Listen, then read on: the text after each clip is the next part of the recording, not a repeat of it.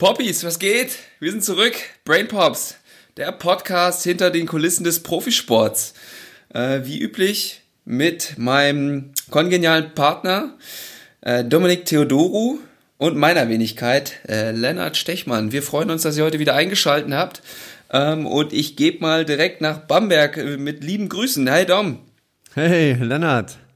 Ich freue mich auch wieder zurück zu sein. Ich hoffe, du äh, hast das Schneechaos überlebt, aber es sieht ja so aus. Ich hoffe, dir geht's gut und ich freue mich schon auf eine neue Folge. Ja, äh, nee, absolutes Schneechaos. Äh, ja, ich überlebe das hier so. Ich habe dir ja heute Morgen schon eine Sprachnachricht geschickt und äh, bescheinigt, dass ich richtig Bock auf die Folge habe, vor allen Dingen auf den Gast hier heute, weil wir ihn beide auch gut kennen. Ähm, aber habt ihr auch schon vorgewarnt, dass ich wahrscheinlich mit einem kleinen Energiedefizit hier auflaufe. Ich saß heute acht Stunden in so einem Workshop und da durch Schneechaos und Corona ist das dann acht Stunden am Laptop. Ah, da ist mal ein bisschen geschlaucht, aber ich gerade habe ich so ein richtiges High, weil ich richtig Bock habe und ähm, ich wollte gerade sagen, das hält sich noch aufrecht. Momentan äh, merke ich davon nicht so viel. Ja, ja, ich hoffe, das bricht nur nicht ein, weißt du, wie so ein Zuckerschock da manchmal, wenn dann so, bah, ist vorbei. Ähm, ja, vielleicht noch kurz, bevor wir auf den Gast zu sprechen kommen und äh, was wir hier in der Pre-Show ja immer ansprechen wollen, worauf wir so ein bisschen hinaus wollen. Äh, für die deutschen Poppies, so sage ich jetzt einfach mal, oder die, die keinen Bock haben, unser englisches Gesülze zu hören. Wir haben ein neues Format mit der Aftershow. Äh, das fand ich, äh, das hat mir richtig Spaß gemacht. Das fand ich richtig cool, dass wir da ein paar Tage später, nachdem wir uns die Folge angehört haben mit der Julia, da nochmal drüber gesprochen haben. Wie war es denn so für dich? Ja, ich fand's äh, ganz hervorragend. Ich hatte ja das letzte Mal auch schon erwähnt, dass man so viele Sachen, ähm, die man dann, wenn man die Folge nach der Aufnahme zum ersten Mal hört, kriegt man so viel mehr Sachen mit und bleibt doch irgendwie noch viel mehr hängen und sich dann zu entscheiden, was für einen das Wichtigste war, das äh, ja, da das hat mich dann dazu gebracht, dass ich mich mit dem Thema auch nochmal intensiver auseinandergesetzt habe. Mhm, genau, einfach nochmal so ja, eine andere Wahrnehmung. Wenn man es ein zweites Mal hört oder auch ein Buch ein zweites Mal liest, das, da springt einem immer irgendwas anderes dann ins Auge. Ich habe gerade gemerkt, wie übertrieben schnell ich eben geredet habe. Ich versuche mich jetzt mal ein bisschen runterzufahren hier. Ähm, ja, und das machen wir heute natürlich auch wieder, dann in ein paar Tagen. Freue ich mich schon drauf. Aber erstmal brauchen wir natürlich die Folge. Und heute haben wir, wie ihr es im Titel, liebe Poppies, schon lesen könnt, den Dominik Bayense de Mello zu Gast. Ähm, wir haben, ich habe mit ihm ein Jahr, ja, ein halbes, nicht ganz. Ich bin in der Saison gewechselt, äh, zusammengespielt. Und Dom, du hast, glaube ich, zwei Jahre mit ihm zusammengearbeitet, oder? Ja, war mehr ein Jahr. Mehr Wirklich. ein Jahr? Ja. Mhm. Genau, war also. Auch, war auch mein Anfangsjahr. Ja, ja. Und ähm, ah, dein erstes Jahr sogar, mhm, spannend, auch wie sich jetzt vielleicht da die Perspektive nochmal geändert hat. Allerdings, sehr spannend. Äh, ja. Und ähm, ja, Dominik, vielleicht ganz kurz zu seiner Person, äh, ewig lang in der BBL gespielt. Wir sind gerade schon mal seine Station durchgegangen, lange in Frankfurt in der BBL, sechs Jahre, glaube ich, Oldenburg und wie gesagt Göttingen und ja, am Ende des Tages würde ich sagen, Google him. da findet man alle Infos. Der, der Mann hat einen Namen und mittlerweile aber Karriereende, schon jetzt ein paar Jährchen arbeitet. Ähm, ja, und hat die, diese Transition, sag ich mal, erfolgreich gemeistert oder zumindest wollen wir das rausfinden. Und das wäre auch so ein Thema, wo ich ganz gerne mal hingucken würde. Äh, Karriereende hatten wir auch kurz mit der Julia mal angesprochen, dass das für Athleten auch mit der Wertschätzung und so nicht ganz so einfach sein kann. Ähm, und da wollen wir mal gucken, auch was ihm so für Skills jetzt vielleicht aktuell helfen, die er so im Sport da in der Basketballkarriere gelernt hat äh, und was er da mitnehmen konnte, was vielleicht auch nicht so hilfreich ist. Ja. Äh, man weiß es ja nicht. Ähm, worauf willst du ihn äh, so ansprechen? Och, mich würde mal interessieren, wie das jetzt generell so, wie das nach der Karriere war. Äh, auch der, vielleicht auch nicht nur nach der Karriere, äh, aber während der Karriere, äh, wie ihn das Thema Athletiktraining begleitet hat. Ähm, aber auch wie danach dann der Übergang in die Berufswelt und ja, was passiert dann mit seinem Körper? Mhm. Solche Geschichten, das würde mich schon interessieren. Ja, auch auf körperlicher Ebene spannend. Ne? Das hatten wir auch schon mit, mit Harper damals. Obwohl, ja. der ist ja jetzt wieder aktiv, der Gute. Richtig. ja, der Podcast hat auch noch hohe Wellen geschlagen, aber dazu an anderer Stelle vielleicht mal mehr. ja. ähm, und ja, ich glaube. Wir holen ihn mal dazu. Wir holen ihn jetzt einfach mal dazu. So, und da sind wir zurück mit unserem Gast, Dom bei Jense de Mello ist bei uns. Hey Dom. Hi, schön, dass ich da sein darf. Ja, freut uns. Bevor du jetzt noch was sagst, äh, Lennart, wir müssen uns jetzt mal irgendwie ja. überlegen, ne? weil ich habe das Problem ja jetzt gerade die letzten Jahre auch. Wir haben ja Dominik Lockhart bei uns in der Mannschaft.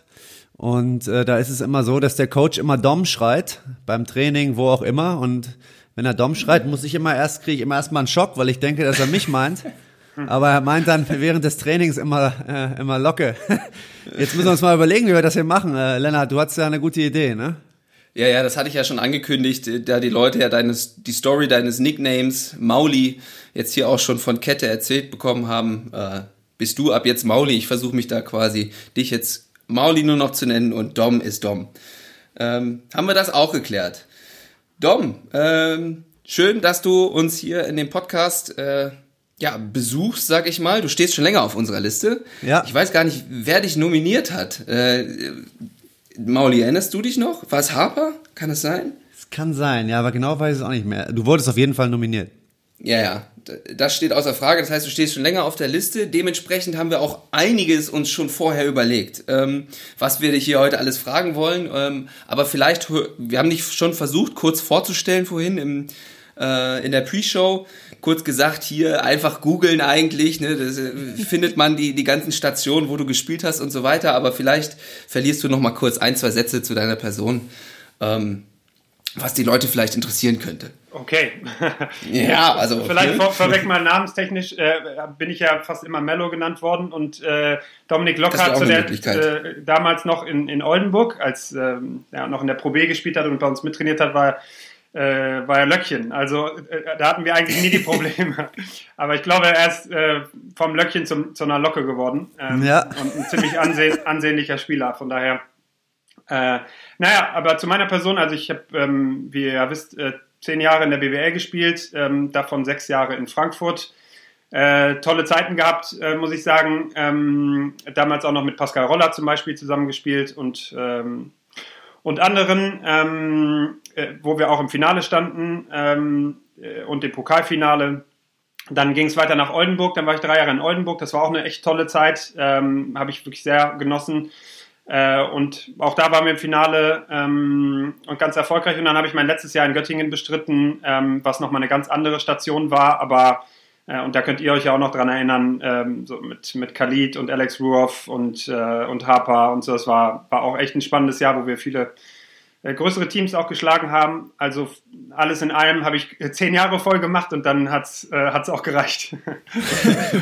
ja, ja. ja, Und, und vielleicht noch kurz, genau, also äh, und äh, ich durfte, hat oder hatte auch die Ehre, ähm, äh, Nationalmannschaft spielen zu können, äh, also über die ganzen Jugendnationalmannschaften bis hin zur A-Nationalmannschaft und habe einen Sommer auch mit äh, den ganzen großen Alten mitgemacht mit Nowitzki und Patrick Femerling und, äh, und allen, wie sie, äh, Demont Green und so weiter, äh, Steffen Hamann. Äh, das war, war, war, auch ein tolles Erlebnis. Ähm, ja, und das alles in den ja, zehn Jahren ungefähr. Ja, ich, wenn ich das so höre, freue ich mich schon auf die Nominierung später. okay. Äh, eine, eine Sache, äh, wo ich gleich mal nachfragen äh, möchte. Du hast gerade gesagt, das letzte Jahr in Göttingen, da haben wir uns ja auch kennengelernt. Das war mein erstes Jahr als Athletiktrainer. Ähm, da gab es eine nette Anekdote. Vielleicht kannst du noch mal erklären, was da passiert ist. Okay. Ich glaube, du hast, du hast ein T-Shirt geschenkt bekommen. Oder irgendwie, ich weiß nicht mehr genau, wie es war. Auf jeden Fall hat da, stand auf dem T-Shirt no, no Cake for Mellow. Ja, das war ein Running Gag, äh, den Johann besonders gefeiert hat. äh, und dann haben wir ihn zum Abschied, äh, zum Abschied am Ende der Saison, ähm, äh, hatte ich damals äh, ja, ihm dann ein T-Shirt gedruckt ja, mit, dem, mit dem Spruch drauf und einem äh, sehr jungenhaften Bild von ihm. Ja. Ah, aber was, was waren die Hintergründe da genau? Ach, da waren wir in Bremerhaven am Buffet und ich glaube, Johann hatte ja sonst auch immer gerne im Bus Snickers verteilt und ähnliche Dinge und hatte dann aber seine Meinung geändert und beim Nachtischbuffet gesagt, so, äh, da zieht er jetzt mal die Grenze. Ähm, und so, so, ist das so ist das zustande gekommen. Ja, ja da, da gibt es einige legendäre Geschichten. Wenn du das so erzählst, äh, Mello, muss ich dran denken an die. Äh, Maulia, kannst du dich, ich glaube, da war Mello nicht mehr dabei, das Jahr mit, ähm, ich, ich nenne den Namen mal lieber nicht, aber da hatte der Spieler sich entschieden, Ketchup morgens auf seine Eier zu schmieren. Das ist ja keine gute Idee, sag ich mal. Gott, das, das wurde auch nochmal wieder aufgegriffen. ja, ähm, aber ganz kurz nochmal zurück zu dir, Dom. Ähm, vielleicht auch noch ganz kurz, was machst du jetzt? Von wo rufst du uns überhaupt an? Wo, wo erreichen wir dich gerade? Äh, ich bin tatsächlich in meiner Wohnung in, in Hamburg. Ist ja nicht so, als ob man jetzt die, mhm. die, große Freiheit hat, hier äh, rumzureisen, Corona-bedingt. Ähm, ich äh, arbeite ja mittlerweile ähm, bei Sartorius, ist ja also Göttinger Unternehmen oder äh, internationales Unternehmen mit Hauptsitz in Göttingen. Ich arbeite, äh, weil ich aber, ne, also international arbeite, Homeoffice basiert und das ist äh, sonst eine spannende Mischung eigentlich aus viel Reisen und zu Hause äh, sein gewesen. Ähm, äh, und jetzt ist es halt nur zu Hause sein. Ähm, ja. ja, als Überbrückung. Alles klar. Ja, da kommen wir dann später äh, zum Ende der Folge auch auf jeden Fall nochmal drauf zu sprechen. Das, da haben wir auch noch ein paar Fragen. Ähm, ja, aber ich glaube zum Einstieg, ähm, Mauli, hast du dir ein bisschen was überlegt, oder? Wolltest du uns mal so ein bisschen hier ready to rumble kriegen, sag ich mal? Ja, was mich, ähm, was mich erstmal interessieren würde, wie ist denn das so, das Leben nach der Karriere, ja, jetzt auf den Körper bezogen? Ähm, in der Saison, was waren dann da so deine körperlichen Wehwehchen und wie hat sich das nach deiner aktiven Karriere entwickelt? Oh, da muss man natürlich äh, bedenken, in welchem Alter man sich bewegt. Ja? Am Anfang äh, lacht man ja noch über die Älteren, die nach dem Training äh, sich hinlegen und eisen und sich äh, und noch Behandlung bekommen und so weiter. Und man dankt dann da noch rum, so mit 19, 20, 21 und so. Das nimmt dann drastisch ab mit den Jahren.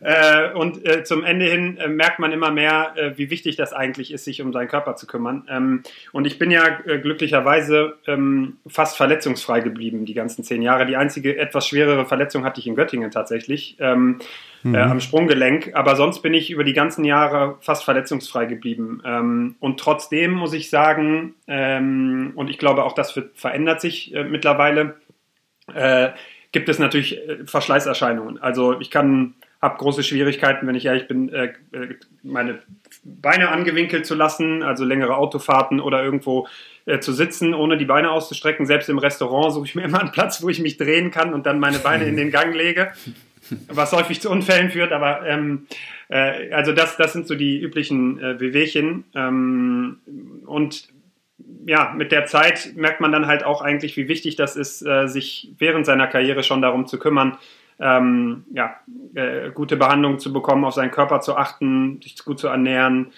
ähm, äh, und, und all diese Dinge umzusetzen, die einem dann, wie gesagt, später in der Karriere äh, bewusster werden. Ja.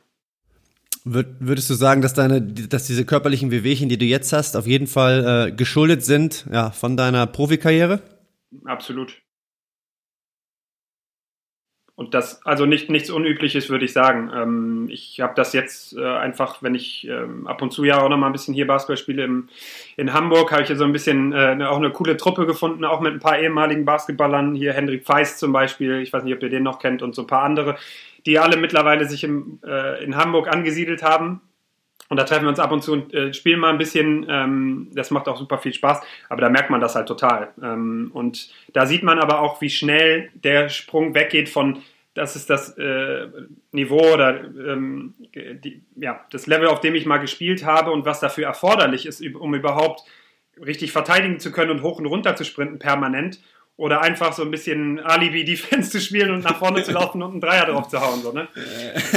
Wobei ich das auch präferiere, muss ich ehrlich sagen. ja, ja ne, aber das ist, ähm, das also hat sich schon bemerkbar gemacht, auch mit ähm, Abschluss der Karriere. Ja.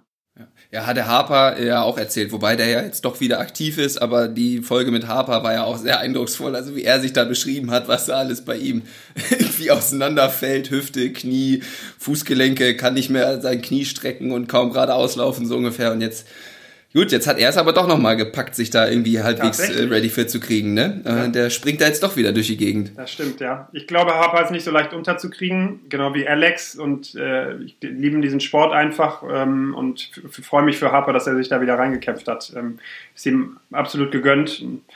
Ähm, ja, vielleicht noch ein Punkt äh, äh dazu einfach. Äh, ich erinnere mich an meine Anfangszeit, als ich äh, Chris Ensminger kennengelernt habe und der mir erzählt hat, dass er Yoga macht, ja.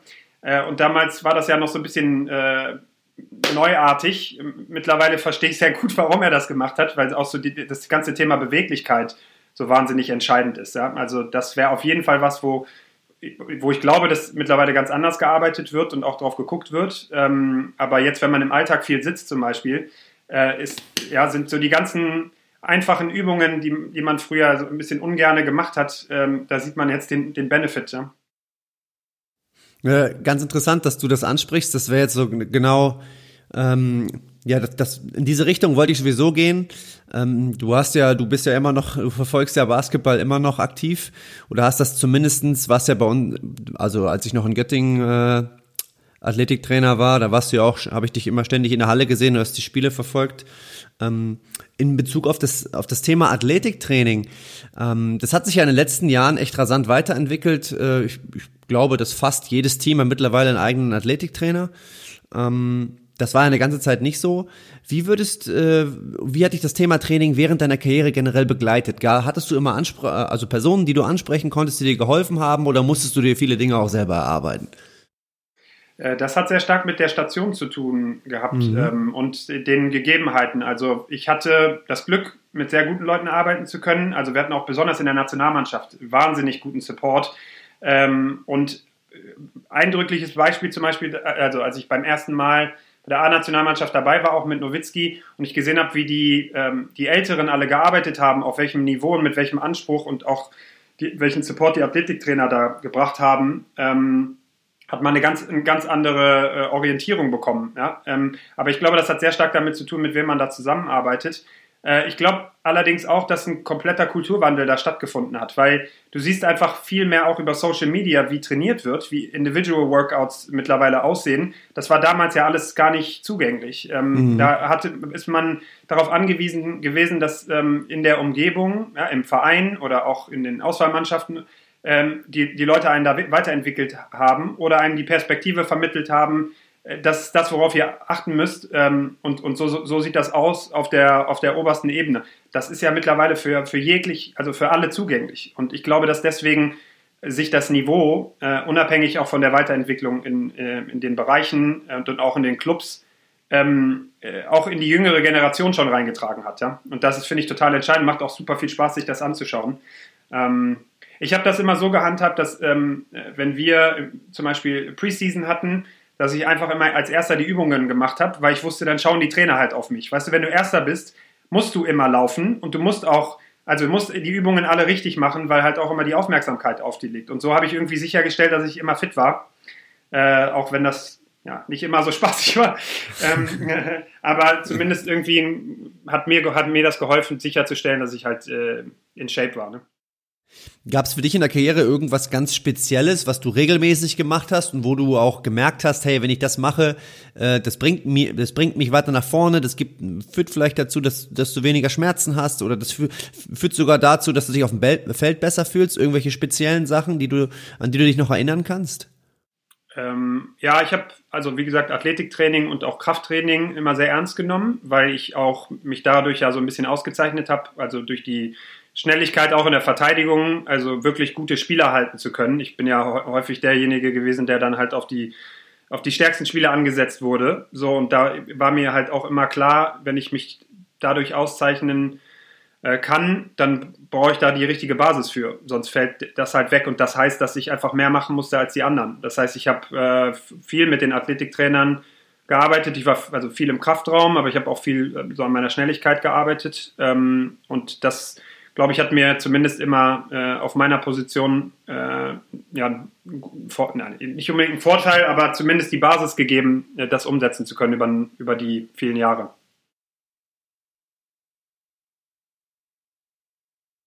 Ja, das finde ich ganz interessanten Punkt halt zu, weil das ist, finde ich, beim Training immer was ganz besonders Wichtiges, dass man weiß, wo ist jetzt der Benefit für mich am größten, wenn ich daran arbeite.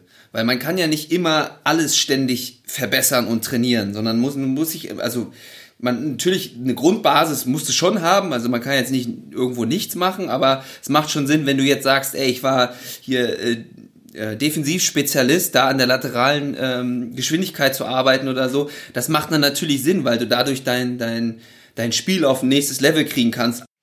Ich glaube, dass viel damit ähm, verbunden ist, ob man proaktiv auf die Leute in seinem Umfeld dann zugeht. Zum Beispiel, wenn ich jetzt Dom hätte, so ich würde einfach jetzt auch mit dem anderen Blick darauf äh, viel proaktiver den Austausch suchen und gucken, okay, was sind die Defizite, die ich habe, wo muss ich weiterkommen, wie kann ich das machen? Und wie gesagt, ich glaube, dieses Verständnis ähm, ist auch erst ein bisschen später in der Karriere gekommen und man muss viel früher ansetzen, ähm, äh, darüber nachzudenken, okay, wie kann man da weiterkommen? Äh, weil die Möglichkeiten halt mittlerweile bestehen. Ähm, und wenn mhm. man so einen Support hat, warum den dann nicht halt nutzen? Ne? Aber das muss auch so ein bisschen von einem selber kommen. Ne? Ja, ja, ja. In interessant. Das ist natürlich auch das, wo, wo ich meine Aufgabe natürlich drin sehe, gerade den jungen Spielern dieses Bewusstsein dafür, ja, bei denen dieses Bewusstsein äh, zu entwickeln. Aber wie du schon sagst, wenn es nicht von dir selber kommt, dann ist es nicht ganz so einfach, das bei denen quasi fruchtbar zu machen. Aber aber auch das, das wird vorgelebt mittlerweile auf Social Media. Wenn du die Instagram-Kanäle anguckst äh, von, äh, ne, von Top-Athleten, ähm, NBA-Spielern, selbst LeBron oder so, posten ja ihre Workouts, die, also und auch wie die essen und die leben das ja vor. Also äh, dann wird das ja vermittelt ähm, und ich hoffe, dass sich das bei vielen früh halt schon festsetzt, zu sagen, okay, ich versuche das, das Beste oder meiste aus mir rauszuholen und suche mir halt die Leute aus meinem Umfeld, die mich da weiterbringen können. Mhm. Aber das ist natürlich nicht immer ganz leicht, schon so früh zu realisieren. Ne? Das, ja. Äh, ja. Auf der anderen Seite hast du natürlich auch die, äh, die anderen Jungs, die sich da schon unglaublich ja, in die ganzen Thematiken eingelesen haben und teilweise auch, äh, ja, ich würde fast schon sagen, teilweise auch schon mehr Wissen mitbringen bei Thema Ernährung, was weiß ich, äh, als ich das teilweise habe, ja. Und das ist natürlich dann, die Extreme hast du halt auch, ne? Ja, ich habe gefühlt, jetzt, wenn ich rückblicke, äh, denke ich, dass ich so ein bisschen im Steinzeitalter unterwegs gewesen bin. äh, in, manchen, in manchen Themenfeldern auch so, klar, so Grundbewusstsein hatten wir und wir hatten auch äh, so ähm, äh, Ernährungskurse mal äh, und haben uns, haben uns damit auseinandergesetzt und irgendwann entwickelt man das ja für sich selber. Also man guckt links und rechts, man guckt sich selber an und, und setzt dann so ein bisschen seine, seine Maßstäbe. Aber ich glaube, wir sind da wirklich viel, viel weiter gekommen. Also das Bewusstsein mhm. hat sich doch total verändert und äh, und deswegen sieht man halt auch so e-, enorme Leistungssteigerungen, ähm, was Athletik anbetrifft, aber auch die, die Fertigkeiten. Ja? Wenn du siehst, was äh, Jugendliche mittlerweile äh, schon individuell können, ja, das ist äh, weit voraus, ja, äh, im, im Vergleich zu dem, was man früher mal gesehen hat. Also da gab es eine unglaubliche Weiterentwicklung. Wenn du auf deine Karriere zurückblickst, ich habe da immer eine ganz klare Antwort, wenn mich das wer fragt. Äh, auf den auf Basketball jetzt bezogen, gibt's da irgendwas, was du total vermisst? Ja, natürlich, ganz viel. das mit, was, äh, das, was speziell? Das Team, emotionale Aufs und Abs, fangen wir mal damit an. Lennart zeigt hier unangebrachte Gestiken im Hintergrund, müsst ihr wissen.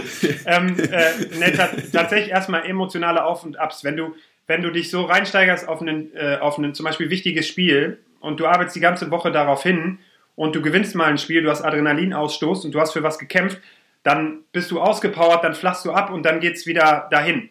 So, das, das nachzuahmen im realen Leben ist schwierig, muss man ganz ehrlich sagen. Ähm, und da, also das äh, finde ich etwas, was, was, äh, was man unterschätzt und was man ähm, in der Zeit eigentlich auch, wofür man dankbar sein sollte. Ähm, das zweite ist, ähm, ich glaube, so das ganze Miteinander, so Teamgefüge. Und was ich auch, worüber ich mit vielen äh, Kollegen gesprochen habe, äh, man ist viel mehr im Kontakt, also man berührt sich ja viel mehr. Du schlägst ab, du haust rein, so du, weißt du, du äh, bumpst dich, du bist hyped, so. Äh, das ist ja, das kann ich ja jetzt nicht mit Arbeitskollegen unbedingt machen. Ich wollte gerade sagen, also, du kannst ja mal eine neue Kultur bei Sartorius. ja, moin. Versuch das so sukzessive einzuführen, aber nein, Spaß, also, ne, ähm, aber also das ist etwas, was, ähm, was auch total viel Spaß macht und im gewissen Rahmen kann man das natürlich auch im, so im Arbeitsumfeld bekommen, aber so richtig so dieser Team Spirit und auch wirklich richtiger Fokus auf etwas hin, hin, hinzuarbeiten, mit, einem, mit einer klaren Zielsetzung und sich darauf einzuschießen und auch voll mitzugehen, aufeinander zu bauen und äh, sich gegenseitig zu unterstützen und all das so richtig auszuleben, das ist schwer darstellbar, muss man ganz ehrlich sagen. Ähm, dafür gibt es natürlich viele andere Dinge, die dann äh, auch schön sind, ähm, aber ich, das sind so die Dinge, die ich in jedem Fall vermisse. Hm. Hm. Äh, ich würde hier ganz gerne einen Cliffhanger einbauen. Da würde ich ganz gerne noch mal ein bisschen später drauf zurückkommen, auch was diesen Übergang angeht. Das hast du ja gerade schon mal so angerissen. Aber bevor wir da das machen, würde ich ganz gern vorher nochmal wieder so ein bisschen hier, ja, Dom, wir haben es, ich würde es fast schon ein bisschen Basketball philosophieren nennen, ja, so ein ja. paar, paar, paar Thesen hier raushauen, mal ein bisschen diskutieren mit dir, damit wir dann dann quasi vom Basketball den Übergang in das äh, Businessleben quasi nochmal gehen können. Ähm, und ähm, ja, vielleicht zum, zum Start, ähm, äh, ja, Coaching-Stile würde ich ganz gerne mal ansprechen. Hatten wir nämlich jetzt hier schon mal äh, ein, zwei Mal ähm, äh, zum, zum Thema. Vor allen Dingen, ich glaube, das letzte Mal war es mit äh, Julian Albus. Ähm, der hat uns da mal äh, seine Meinung ein bisschen zu geschildert, ähm, wie das so ist, dass er schon glaubt, dass da ein, ein gewisser autoritärer Führungsstil auf jeden Fall notwendig ist, um das Ganze im Rahmen zu halten. Ähm, hat aber auch viel von Vertrauen gesprochen. Das war so ein Schlagwort, was da oft aufkam. Ähm, und ja, ich, ich habe jetzt hier ab und zu im Podcast immer schon mal so ein bisschen eine andere Meinung äh, eingebracht, dass man, dass ich das Gefühl habe, man könnte teilweise aus den Athleten noch oder aus den Teams generell ähm, noch ganz andere Potenziale entfalten, ähm, wenn man da nicht ganz so autoritär und streng und zu, ich sag mal jetzt richtig übertrieben da loslegt und auch mal beleidigend wird und weiß ich nicht was, was ja durchaus gang und gäbe ist, brauchen wir jetzt hier nicht drumherum sprechen. Ähm, und habe da so ein bisschen den Gegenpol quasi zu eingenommen, so ein bisschen mehr laissez-faire, ich sag mal Richtung Aito, hm, ne, um jetzt das noch so ein bisschen einzuordnen, dann halt so ein paar Schlagworten. Er hat ja schon einen anderen Führungsstil als jetzt die meisten Coaches, wie man es in der Euroleague oder BBL sieht. Ähm, jetzt habe ich schon ein bisschen viel vorweggenommen, aber vielleicht hast du ein paar Ansätze, wo du, wo du an, oder vielleicht zum Start, was für ein Trainertyp hat dich denn eigentlich so immer ganz gut gepackt? Also wo hast du gemerkt, dass du damit äh, sehr gut zurechtkommst und irgendwie deine Potenziale so entfalten kannst, wie du es dir vorstellst, sage ich mal? Äh, vielleicht vorweg mal, für Aito hätte ich wirklich sehr gerne mal gespielt. Den bewundere ich nämlich sehr. Ja, und, das ist ähm, unfassbar. Äh, kann ich echt nur, also mir wünschen, äh, dass das ähm, angeschaut und auch teilweise übernommen wird. Ja. Ich habe äh, ein bisschen drüber nachgedacht. Ich habe ähm, acht Trainer in den zehn Jahren gehabt. Ja. Also die waren ja turbulente Zeiten in, in Frankfurt auch, ähm, äh, mit wahrscheinlich auch so sehr unterschiedlichen Charaktertypen, von extrem autoritär und alte Jugo-Schule, ähm, mhm. mit keine Miene verziehen und zu, hin zu so ein bisschen laissez-faire äh, bis zu sehr strukturiert und teils cholerisch und also kann man jetzt äh, auslegen, wie man, wie man möchte, aber da war alles mit dabei. Ähm, in, in, in Oldenburg waren es äh, zwei und dann halt Johann noch. Also die Bandbreite ist sehr äh, ist groß gewesen, würde ich sagen. Plus Bauermann zum Beispiel bei der Nationalmannschaft oder Chris Fleming. Ähm, also äh, ich habe sehr gut mit Coaches arbeiten können, die klare Ansagen gemacht haben. Also ich erinnere mich zum Beispiel, äh, Gordon Herbert hat, war immer sehr strukturiert. Da wusste man genau, der hat das immer sehr, mehrfach wiederholt. Sich immer auf drei Punkte festgelegt, die hat er mehrfach wiederholt. Da war klar, wo wir hinwollen. Ähm, mhm. Es gibt ja auch welche, die viel erzählen und äh, so, die Richtung fehlt dann so ein bisschen. Ähm, äh, ich muss ganz ehrlich sagen, ich glaube, dass sich die Coaching-Kultur weiterentwickelt hat und dieses äh, extrem äh, autokratische äh, Verhalten hoffentlich ein bisschen ähm, nicht mehr ganz so existent ist und sich das ähm, und viele Coaches gesehen haben, dass das halt anders funktioniert und dass auch Leadership-Themen ähm, erfolgreicher sind, wenn das anders umgesetzt wird. Ja? Ähm, wie gesagt, ich habe mir von einigen Coaches ähm, viel abgucken können. Ich würde jetzt nicht sagen, dass ich irgendwie einen besonders prä präferieren würde oder so, aber ich glaube, jeder Coach hat schon so seine, äh, seine eigene Philosophie und muss dann auch dafür stehen und steht ja auch dafür gerade. Also trägt mhm. die Verantwortung und man, irgendwo muss man sich dann halt auch finden.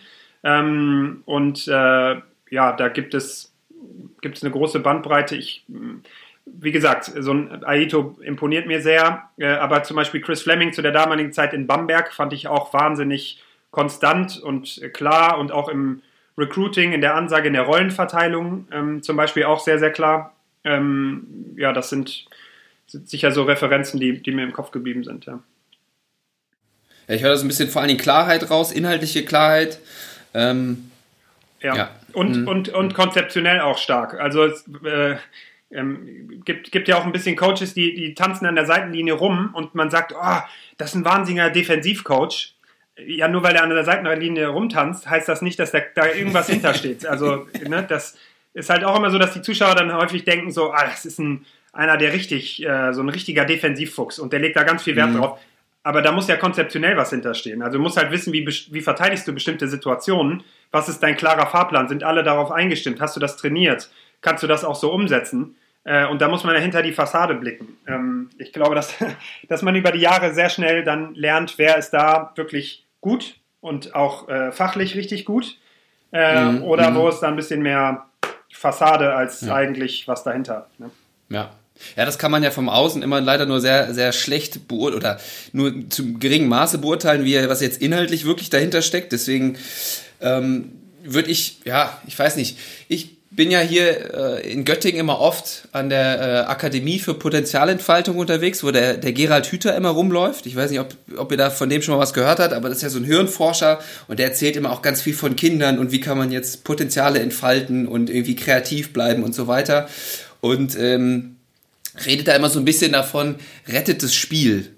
Ist so, hat er auch ein Buch zugeschrieben und was quasi im Gehirn alles so möglich ist, was sich da so entfalten kann und was für neue Bewegungen man teilweise irgendwie auch lernen kann, wenn man quasi diese Freiheit des Spielens hat und nicht direkt mit, ja, wie es jetzt teilweise im Fußball bestimmt, aber auch schon im Basketball mit 12, 13, 14 wirst du da weggescoutet und hier Trainingsplan und hier die Bewegungen werden durchtrainiert und jetzt machst du genau das und du schläfst von dann und dann und dann bist du in fünf Jahren der nächste Dirk Nowitzki. So. Ähm, und da, da finde ich, geht dann auch schnell viel verloren, weil dann erstens Druck aufgebaut wird, diese Freiheit, dieses Spielen äh, kann nicht mehr so richtig stattfinden. Und ähm, Mello, wie, wie, wie siehst denn du das? Würdest du dir das fast noch mehr wünschen, so noch früher daran gehen und sagen, das hat schon alles seinen Sinn? Weil du ja auch vorhin hast du ja auch so ein bisschen gesprochen, man sieht das jetzt alles auf Social Media, es gibt eigentlich fast keine Ausreden mehr, dass man es nicht so macht. Ähm, oder siehst du schon auch, ich sag mal, dieses Argument von dem, ich nenne es jetzt mal einfach Gerald Hüther-Argument so ungefähr, der jetzt vielleicht nicht in dieser Leistungsszene drin war, aber der das quasi einfach hirntechnisch untersucht hat und äh, mit so einer These um Raum kommt? Ich glaube, das äh, muss angepasst werden. Also es ist, glaube ich, sehr stark persönlichkeitsabhängig. Ähm, mhm. Mit wem arbeitet man zusammen? Wie weit ist der schon? Wie reif? Ähm, und man muss dann die richtige Plattform geben, dass sich jemand entfalten kann oder die, äh, sag mal, kreieren, dass, dass das entfaltet werden kann. Und ich glaube, das ist viel, äh, dass kein äh, einen Ansatz geben kann, der für viele gilt, sondern vielmehr muss das individualisiert ausgelegt werden und man muss, man muss sich mehr mit den Persönlichkeitstypen besch äh, beschäftigen und sagen, okay, hey, das ist, das ist das, was ich herausgefunden habe, wie ich die Potenziale aus jemandem rauskitzeln kann. Da gehört halt ein bisschen mehr dazu als Schema F. Äh, und mhm. so, so glaube ich, ist das äh, sicherlich auch mit dem Thema Leadership. Also wenn man Teams führt, da geht man auch mit den Leuten unterschiedlich um. Ist zum Beispiel jemand in einer Aufgabe besonders im Reif schon, im Reifegrad, kannst du delegieren. Ist jemand, braucht der noch mehr Unterstützung, führst du ihn daran. Ähm, also es gibt ganz unterschiedliche äh, aufgabenbasierte Führungsstile. Äh, und ich glaube, dass man davon wegtendiert, ähm, äh, ja, einen Ansatz zu fahren und den für alle gleich auszulegen. Äh, Mauli, du hattest im Vorgespräch, wolltest, hatte ich das Gefühl, du wolltest hier im Podcast nochmal eine Lanze brechen für, für einen autoritären Führungsstil. Habe ich das richtig rausgehört? naja, sagen wir mal so, ich will jetzt hier keine Lanze brechen, aber ich wollte halt sagen, dass das, ja, das kann halt auch funktionieren. Ne? Ich habe ich finde das auch gut, so wie ihr das gerade erklärt habt, ne? Und das macht natürlich auch super Sinn. Das, was du gerade gesagt hast, ähm, der Mello, das hat mich wieder an äh, meine Art und Weise, mit den Jungs äh, Krafttraining zu machen, erinnert, ne? Dass du halt dem einen hilfst, den anderen unterstützt du, dem anderen, mit dem musst du halt noch mehr an die Hand nehmen, dem anderen vielleicht weniger, dann gibst du mehr Freiheiten, bla bla. Ähm, aber in Bezug auf den Coaching-Stil, ja, äh, wenn man dann so mal in die Euroleague guckt, der Coach von äh, Barcelona, wie heißt er nochmal? Ihr wisst es am besten äh, Jasikevicius. Genau. Jasike, äh, also irgendwie so. Ja, ja Jasikevicius, super toller Spieler gewesen, litauischer Nationalspieler und so weiter. Ja, aber wie geht der, wenn man auch Interviews mit dem äh, guckt, das doch, musst du wieder gucken, ist, was ist Fassade? Warum mm, macht er ja, das? Ich habe ich hab gestern zum Beispiel äh, hier die äh, Netflix-Doku über Tony Parker gesehen. So, da sieht man Popovic, wie er Tony Parker in seiner jungen Zeit äh, nach vier, fünf Spielen in die Starting Five gepackt hat und gesagt hat, und wahnsinnig streng mit ihm gewesen ist, ihn vorgeführt hat und um auch zu gucken, ob er mit dem Druck umgehen kann.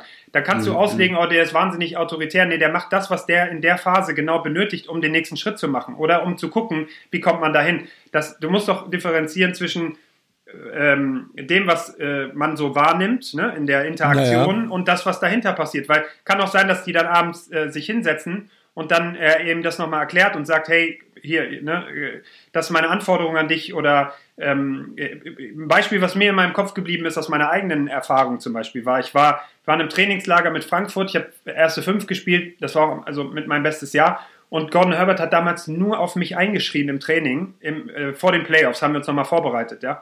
Und ich bin dann irgendwann auch äh, äh, zum, zum Co-Trainer damals gehabt, gesagt, ey, also wenn er die ganze Zeit nur auf mich einschreit, so, dann, dann äh, soll er sich halt überlegen, so aus dem Affekt heraus, ne, ob er, äh, ob er mit mir spielen will oder nicht und so, so ein bisschen äh, ja, so ablehnend oder yeah, ja. ja.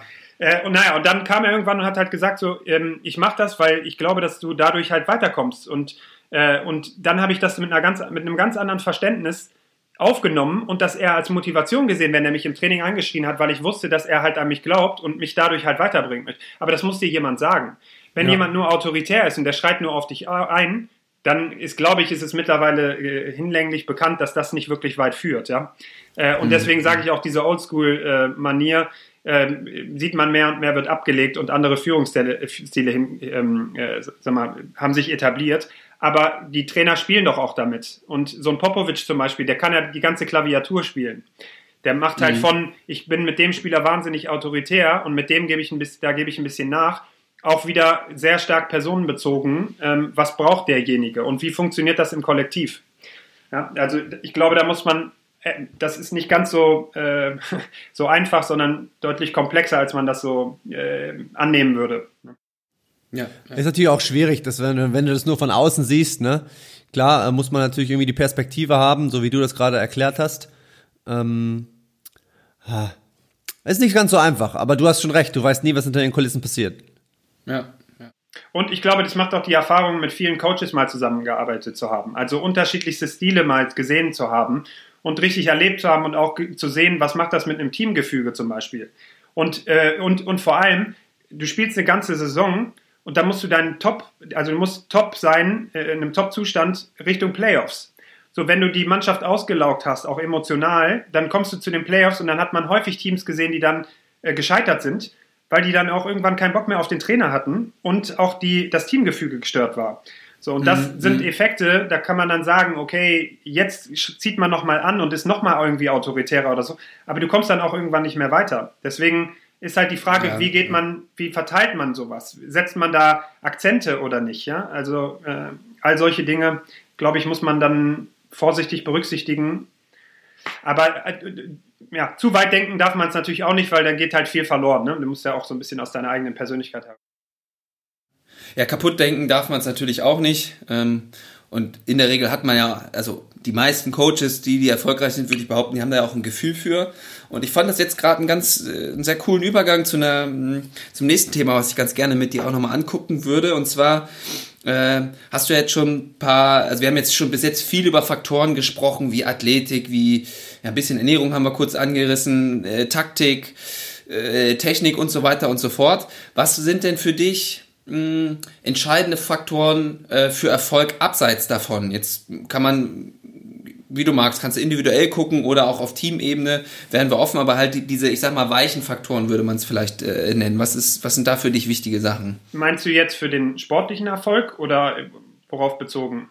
Äh, genau, für den sportlichen Erfolg. Ähm, da können wir, können man, also du hast in vielen erfolgreichen Teams gespielt, darauf könnte man vielleicht gucken, vielleicht fangen wir damit äh, an, so was so für dich Faktoren in einem Team sind, wo du gemerkt hast, ey, das ist ja eine andere Teamchemie, woran ja. hast du das festgemacht? Ich, ich, ja, ich glaube, ich habe das ja auch versucht, dann äh, später auch so ein bisschen äh, in die Hand zu nehmen, auch in der Zeit zum Beispiel in Göttingen oder auch in Oldenburg ähm, so das Team zusammenzubringen und abseits des Courts halt auch was zusammen zu machen. Und das muss man nicht erzwingen, aber du musst halt die richtigen Charaktere auch dafür haben. Ich glaube, dass das total wichtig ist für ein, für ein Teamgefüge. Es wird total unterschätzt. Ähm, äh, es gibt, also es gibt auch Trainer, die das fördern. Die sagen halt mal, wenn wir irgendwie im Trainingslager gewesen sind oder danach, ey, geht mal einen Abend richtig raus und haut mal auf die Kacke so, damit, damit ihr richtig so also zusammenschweißt. Ja? Äh, ich glaube auch, dass das nicht zu unterschätzen ist. Ähm, Ansonsten äh, glaube ich, dass ja man schon immer gucken muss, so was hat man für, für Persönlichkeiten im Team, äh, so dass man guckt, dass man das äh, ja, gemeinsam kreiert. Wenn du jemanden hast, der vorwegläuft und Erfahrung hat, dann muss er das halt in die Hand nehmen. Ähm, aber ich glaube, dass sowas äh, ja, total wichtig ist für den Erfolg einer Mannschaft. Mhm. Wenn du jetzt hoffe, sagst, äh, wenn du, du hast gerade gesagt, dass solche, naja, dass solche Dinge wie mit, ja, mit den, mit dem Team mal rausgehen, mal was essen gehen, vielleicht nur abends mal weggehen oder so, wenn das so unglaublich wichtig ist, wenn du dich jetzt, ja, wenn du dir jetzt vorstellst, dass die ganzen Teams, die momentan spielen, genau das ja nicht machen können, das haben sie nicht, ja. Äh, ja, wie stellst du dir das denn vor, wenn du dich jetzt mal in diese, ja, in die, in die Schuhe steckst? Was ist das für eine Herausforderung für dich? Ich glaube, dass eine wahnsinnige Herausforderung ist. Ich glaube, dass viele Elemente ähm, wegfallen oder wegbrechen, die, die, auch der so ein bisschen äh, die Freude, also ohne Zuschauer spielen, stelle ich mir sehr schwierig vor, wenn ich ehrlich bin. Es ist auch als Zuschauer schwer, muss man ehrlich sagen. Und ich äh, schätze das sehr, ähm, wenn Fans jetzt auch trotzdem dazu, also zu den Clubs halten und so ein bisschen die emotionale Komponente aufrechterhalten wird, so die Bindung auch zum, zu, zu den Clubs und so. Aber das alles sehr, sind alles sehr schwere Voraussetzungen, weil wenig, trans, wenig transportiert wird von dem, was den Sport dann halt auch so ausmacht. Also für die Teams, wie gesagt, so dieses auch dieses Zusammensein und auch mal, ganz ehrlich, wenn man mal ein Spiel gewonnen hat, auch was zusammen machen. Oder, weißt du, als ich in Oldenburg war, wir so, haben wir mal Geburtstag, wir haben so Geburtstagsüberraschungen gemacht für, für einen Teamkollegen, so, weißt du, wenn der irgendwie einen runden Geburtstag hat oder sonst was. Ist halt alles cool oder die, äh, man bringt dann halt auch die Familien mit und man kommt zusammen. Ähm, ja, das stelle ich mir aktuell total schwierig vor und ich weiß Halloween, nicht, wie, Thanksgiving, solche Geschichten, ja, ne? Ich, genau, ich weiß nicht, wie, wie, das, wie das jetzt gemanagt wird, obwohl ich ähm, äh, mit vielen Jungs immer noch ja in engen Kontakt bin und so. Ähm, aber ja, die, ich glaube, die hoffen sich einfach alle, dass, dass, dass man da gut durchkommt, dass man den Spirit aufrechterhält. Aber es ist natürlich auch für den Coaching-Staff schwierig und es ist auch für, wie gesagt, auch für die Fans und die ganze Umgebung äh, schwierig, weil, weil das ja gerade das ausmacht, ähm, äh, so die Leidenschaft und emotionale Komponente und so. Äh, ja. Ja, schwierig. ja. Ähm, okay, jetzt haben wir äh, über die Teamebene so ein bisschen gesprochen und ich würde äh, die Frage vielleicht nochmal ein bisschen anders formulieren, aufs Individuelle bezogen. Dom, was würdest du vielleicht deinem, deinem Selbst am Anfang der Karriere mitgeben? Ähm, abseits von hier, mach mal, ruf mal den Theodoro an und mach mal richtiges Athletiktraining, damit du irgendwie noch ein paar Jahre hinten dranhängen kannst, sondern ähm, ja, ich, wie kann ich es beschreiben? Gibt es da irgendwie was, was du dir gerne sagen würdest? Auch so, ich, ich gehe, will so ein bisschen mehr aufs Mindset hinaus. Ja. So kann man das auch sehen. Das würde dir vielleicht irgendwie helfen, da durch schwierige Phasen äh, anders durchzukommen oder irgendwie so. Ich glaube, du weißt, worauf ich hinaus will. Äh, ich glaube tatsächlich, früher und mehr, obwohl ich das zum Teil auch gemacht habe, den Austausch auch mit, mit älteren Spielern zu suchen oder auch Spielern, die man äh, bewundert. Also äh, wir haben viel zu wenig die Brücke ähm, zwischen jungen, wirklich sehr talentierten Spielern und auch anderen, die sehr etabliert sind, äh, die jetzt nicht im gleichen, im gleichen Team zum Beispiel spielen.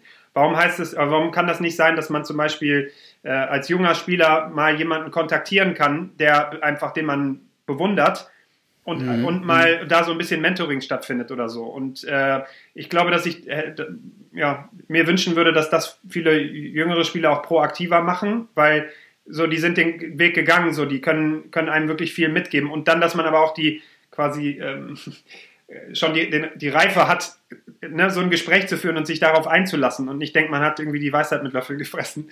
Äh, yeah, ich. Ich, ich, glaube, das wäre wär was gewesen. Und dann würde ich auch sagen, so zum Thema Entscheidungsfindung für Karriereentscheidungen, äh, wo in welchem Club spielt man, warum geht man irgendwo hin und spielt für einen Club, ist äh, auch etwas, was ich, worüber ich mir nach der Karriere wahnsinnig viele Gedanken gemacht habe, weil das sind ja maßgebliche Entscheidungen, die so eine ne, Entwicklung äh, ja, beeinflussen, ne? deine eigene Entwicklung und dann dein, dein Karriereweg. Und dann zum Beispiel geht man äh, fängt man frühzeitig an, äh, sich Freiheiten zu erarbeiten und seine und oder lässt man sich halt schnell in eine Rolle reindrängen und bleibt dann in seiner Karriere in einer gewissen Rolle zum Beispiel. Mhm. Oder geht mhm. man zu einem Club, wo man weniger verdient, vielleicht auch in einer nicht so ganz so attraktiven Stadt und hat mehr Spielanteile und hat mehr Freiheiten und kann sich damit halt auch in frühem Alter kann sein Potenzial äh, größer entfalten.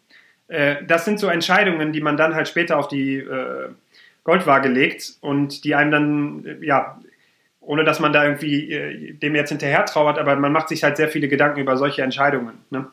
Äh, also als, als junger Spieler quasi sich über solche Dinge bewusst zu sein. Und wenn man das nicht ist, halt mit, mit, den, mit, mit Spielern zu, auch darüber zu sprechen. Ne? Und so ein bisschen Mentoring generell fehlt, fehlt mir da. Ne? Das wird, ja.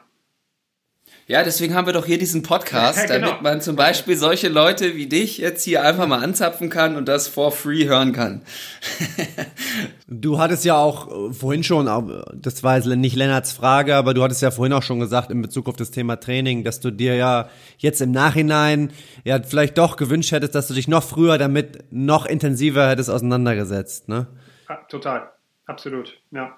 Ja, wie gesagt, ich glaube, man ähm, sieht ja auch, wie so eine Weiterentwicklung stattfindet und überlegt dann, ey, wie, wie waren wir denn damals unterwegs? Und das mhm. hat dann einfach viel, viel später eingesetzt, als das jetzt der Fall ist. Du fängst ja jetzt auch äh, einfach auf ganz anderem Niveau schon an. Also auch wenn ich darüber nachdenke, wie, wie hat man auf Nationalmannschaftsniveau schon also trainiert, wobei das auch damals schon äh, echt gut war, auch vom Support und so, aber die ganze äh, auch die untere Ebene, muss man mal sagen, der ganze Unterbau, der hat sich ja auch wahnsinnig weiterentwickelt. Ich meine, als ich in, der, in die BBL gekommen bin, gab es drei Deutsche und neun, Aus, neun Amerikaner. Das war ja ein ganz anderes Umfeld. Das wäre ja jetzt quasi wieder ein, ich will jetzt nicht Paradies sagen, aber äh, also eine ganz andere, ein ganz anderes Umfeld. Ich musste mich gegen, versuchen, gegen neun Amerikaner äh, durchzusetzen. So, und äh, als ich, ähm, wie gesagt, 2005 in die Liga gekommen bin, so, da haben vielleicht noch 10, 15 Deutsche wirklich Spielanteile bekommen. Das hat sich ja glücklicherweise, haben das die Clubs irgendwann realisiert und äh, dann äh, hat sich das äh, auch verändert und dann ist man zu dieser 6-6-Regelung gekommen. Aber das ganze Umfeld damals war ein ganz anderes, als das jetzt für junge Spieler der Fall ist. Und ähm, ich bin auch also sehr froh darüber. Man sieht halt auch, das trägt Früchte, weil man hat viele Entwicklungen gesehen von jüngeren Spielern, die wäre in, in der Zeit damals einfach nicht möglich gewesen, weil die hätten einfach keine Spielanteile bekommen. Und da muss man, mhm. kann ich auch mal eine Lanze zum Beispiel berechnen für Henrik Rödel oder so, der ist der Erste gewesen, der sich getraut hat, in der BBL mit Deutschen zu spielen, wenn man mal mhm. ganz ehrlich ist. Also, und danach haben dann welche, andere Coaches auch gesehen, dass das geht, aber das waren viele Jahre, die da verloren äh, gegangen sind. Ja. ja. Das ist ein total interessantes Thema. Das ist ja auch so ein bisschen das, was wir. Darum, ich weiß gar nicht, ob Julian das auch erzählt hat, diesen Spruch. Äh, Ging es ja auch um Vertrauen, habe ich erzählt. Und you're only as good as your coach believes you are. Ne? Und das ist, steckt ja auch so ein bisschen hinter. Wenn die da eh nicht dran glauben, ja, die Deutschen, die bringen es eh nicht, irgendwie so, und die nie ausstellt, ja, dann weiß man es halt auch irgendwie nicht. Ne? Aber es ist auch immer so ein bisschen die Krux mit jungen Spielern, weil gewisse Eingewöhnungszeit braucht man ja auch und so ein Kopf vom Trainer rollt dann doch mal schneller äh, als manchmal ne, Absolut. vielleicht erwünscht wäre. Ja, ja. Aber zum Beispiel, um auf Aito zurückzukommen, äh, also der, der macht das ja auch wahnsinnig gut. ja, auch in Berlin mit, mit, den, mit den Spielern. Ne? Ähm, äh, aber auch andere, die sich das einfach getraut haben oder auch Clubs, die weniger äh, äh Etat zur Verfügung haben, die dann halt verstanden haben, hey, wenn wir da ein starkes Team auf die Beine stellen, wir können uns die teuren Amerikaner nicht unbedingt leisten oder die gehen halt mhm. jedes Jahr weg. Wir können mit Deutschen ein bisschen Kontinuität haben ähm, dann haben wir, haben wir hier Verlässlichkeit auch in der äh, Performance ja, und Weiterentwicklung mhm. für den Club vielleicht. Ja. Ja, ja. Ja, da möchte ich nochmal, äh, über Aito spreche ich auch total gerne. gucke ich, guck ich sehr gerne und spreche ich sehr gerne drüber. Und ähm, wir haben in der letzten Folge mit äh, der Julia, sind wir so ein bisschen äh, auf das, ich sag mal, das Business hinterm Sport. So knallhart, Leistung, Zahlen, Geld zählt. Ne? Das ist letztendlich das, worum es dann halt wirklich geht im, im Profisport. Ähm, daran wird's gemessen. Und ähm, ich finde so, wenn ich den, den Coaching-Stil von Naito angucke und auch wie Alba Berlin aktuell spielt, da hast du, also die spielen immer gleich. Du kannst nicht sehen, ob die mit 30, 40 vorne liegen, ob das Spiel auf der Kippe ist oder ob die mit 50 Grad verlieren. Die spielen immer gleich und man merkt so, die haben einfach Bock zu zocken. Die, die, die haben Spaß, die spielen. Also so ein bisschen das, was ich vorhin ja auch beschrieben habe. Ähm, und da ist das nicht im Vordergrund und der Erfolg, das ist dann einfach so ein Beiprodukt, das ganz andere, was damit einhergeht, was ich vorhin so meinte mit dem Business. Und woran oder was würdest du sagen, woran krankt es, dass man das nur, dass das doch so eine Koryphäe ist und dass das in diesem Raum irgendwie, weil da sind ja auch andere Mächte, die da, also ich will das jetzt gar nicht auf die Trainer reduzieren, sondern das ist ja ein gesamtes System, was da auch irgendwo hintersteckt. Woran würdest du sagen, was sind vielleicht Stellschrauben oder woran krankt das so ein bisschen, dass das nicht möglich ist, sowas öfter mehr zu sehen?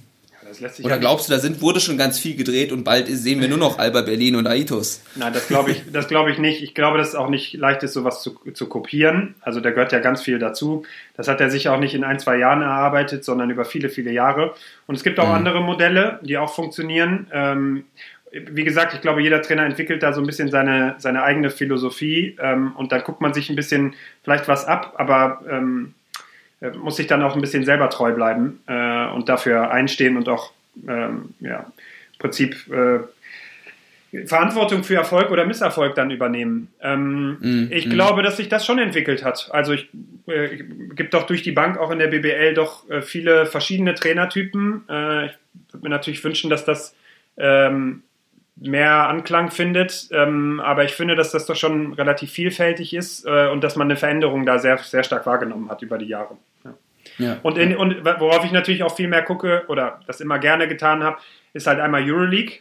So, weil da halt, mhm. das ist mhm. einfach echt das Niveau, wo, äh, wenn, wenn, man Euro, Top-Euroleague-Spiele sieht, ist das einfach wahnsinnig äh, toll, das äh, anzugucken. Ähm, und, äh, und dann natürlich auch ein paar NBA-Coaches, die, die sehr viel zu erzählen haben. So, da gibt es ja, wie gesagt, mittlerweile auch einfach viel Material.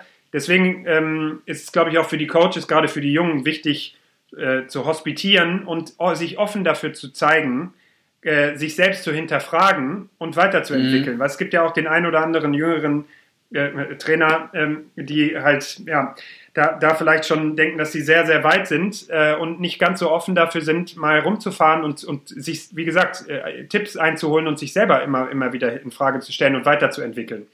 Und Grandioser nicht, Punkt. Und nicht grundsätzlich in Frage zu stellen, sondern einfach, wo kann ich mich noch, wo kann ich mich noch weiterentwickeln? Was sind Facetten, die mir fehlen? Ähm, äh, und sich da, genau wie der Spieler, wie ich das vorhin auch bei Spielern angesprochen habe, äh, bei sich selber auch machen und ihrem Coaching-Staff. Ne? Sehr guter Punkt. Das, da, da, das war auf jeden Fall für sämtliche Coaches sollte das hier gerade Brainpop. ich habe nie gecoacht, also ich habe hab gute Redner. ja. ja, gut, das stimmt nur, auch. Nur Aber du hast ja recht. Ja, genau. ja, ist ja auch für andere, äh, andere Rollen äh, durchaus sinnvoll. Da mal versuchen, über den eigenen Horizont hinaus zu gucken. Was mich interessieren würde, mit, mit all deinen Erfahrungen, ja, mit, mit, äh, mit der Profikarriere, die du durchlebt hast, wie schaust du heute denn so ein Basketballspiel? Worauf guckst du? Was ist, was ist dir, wann würdest du sagen, oh, das ist ein guter Spieler, der gefällt mir?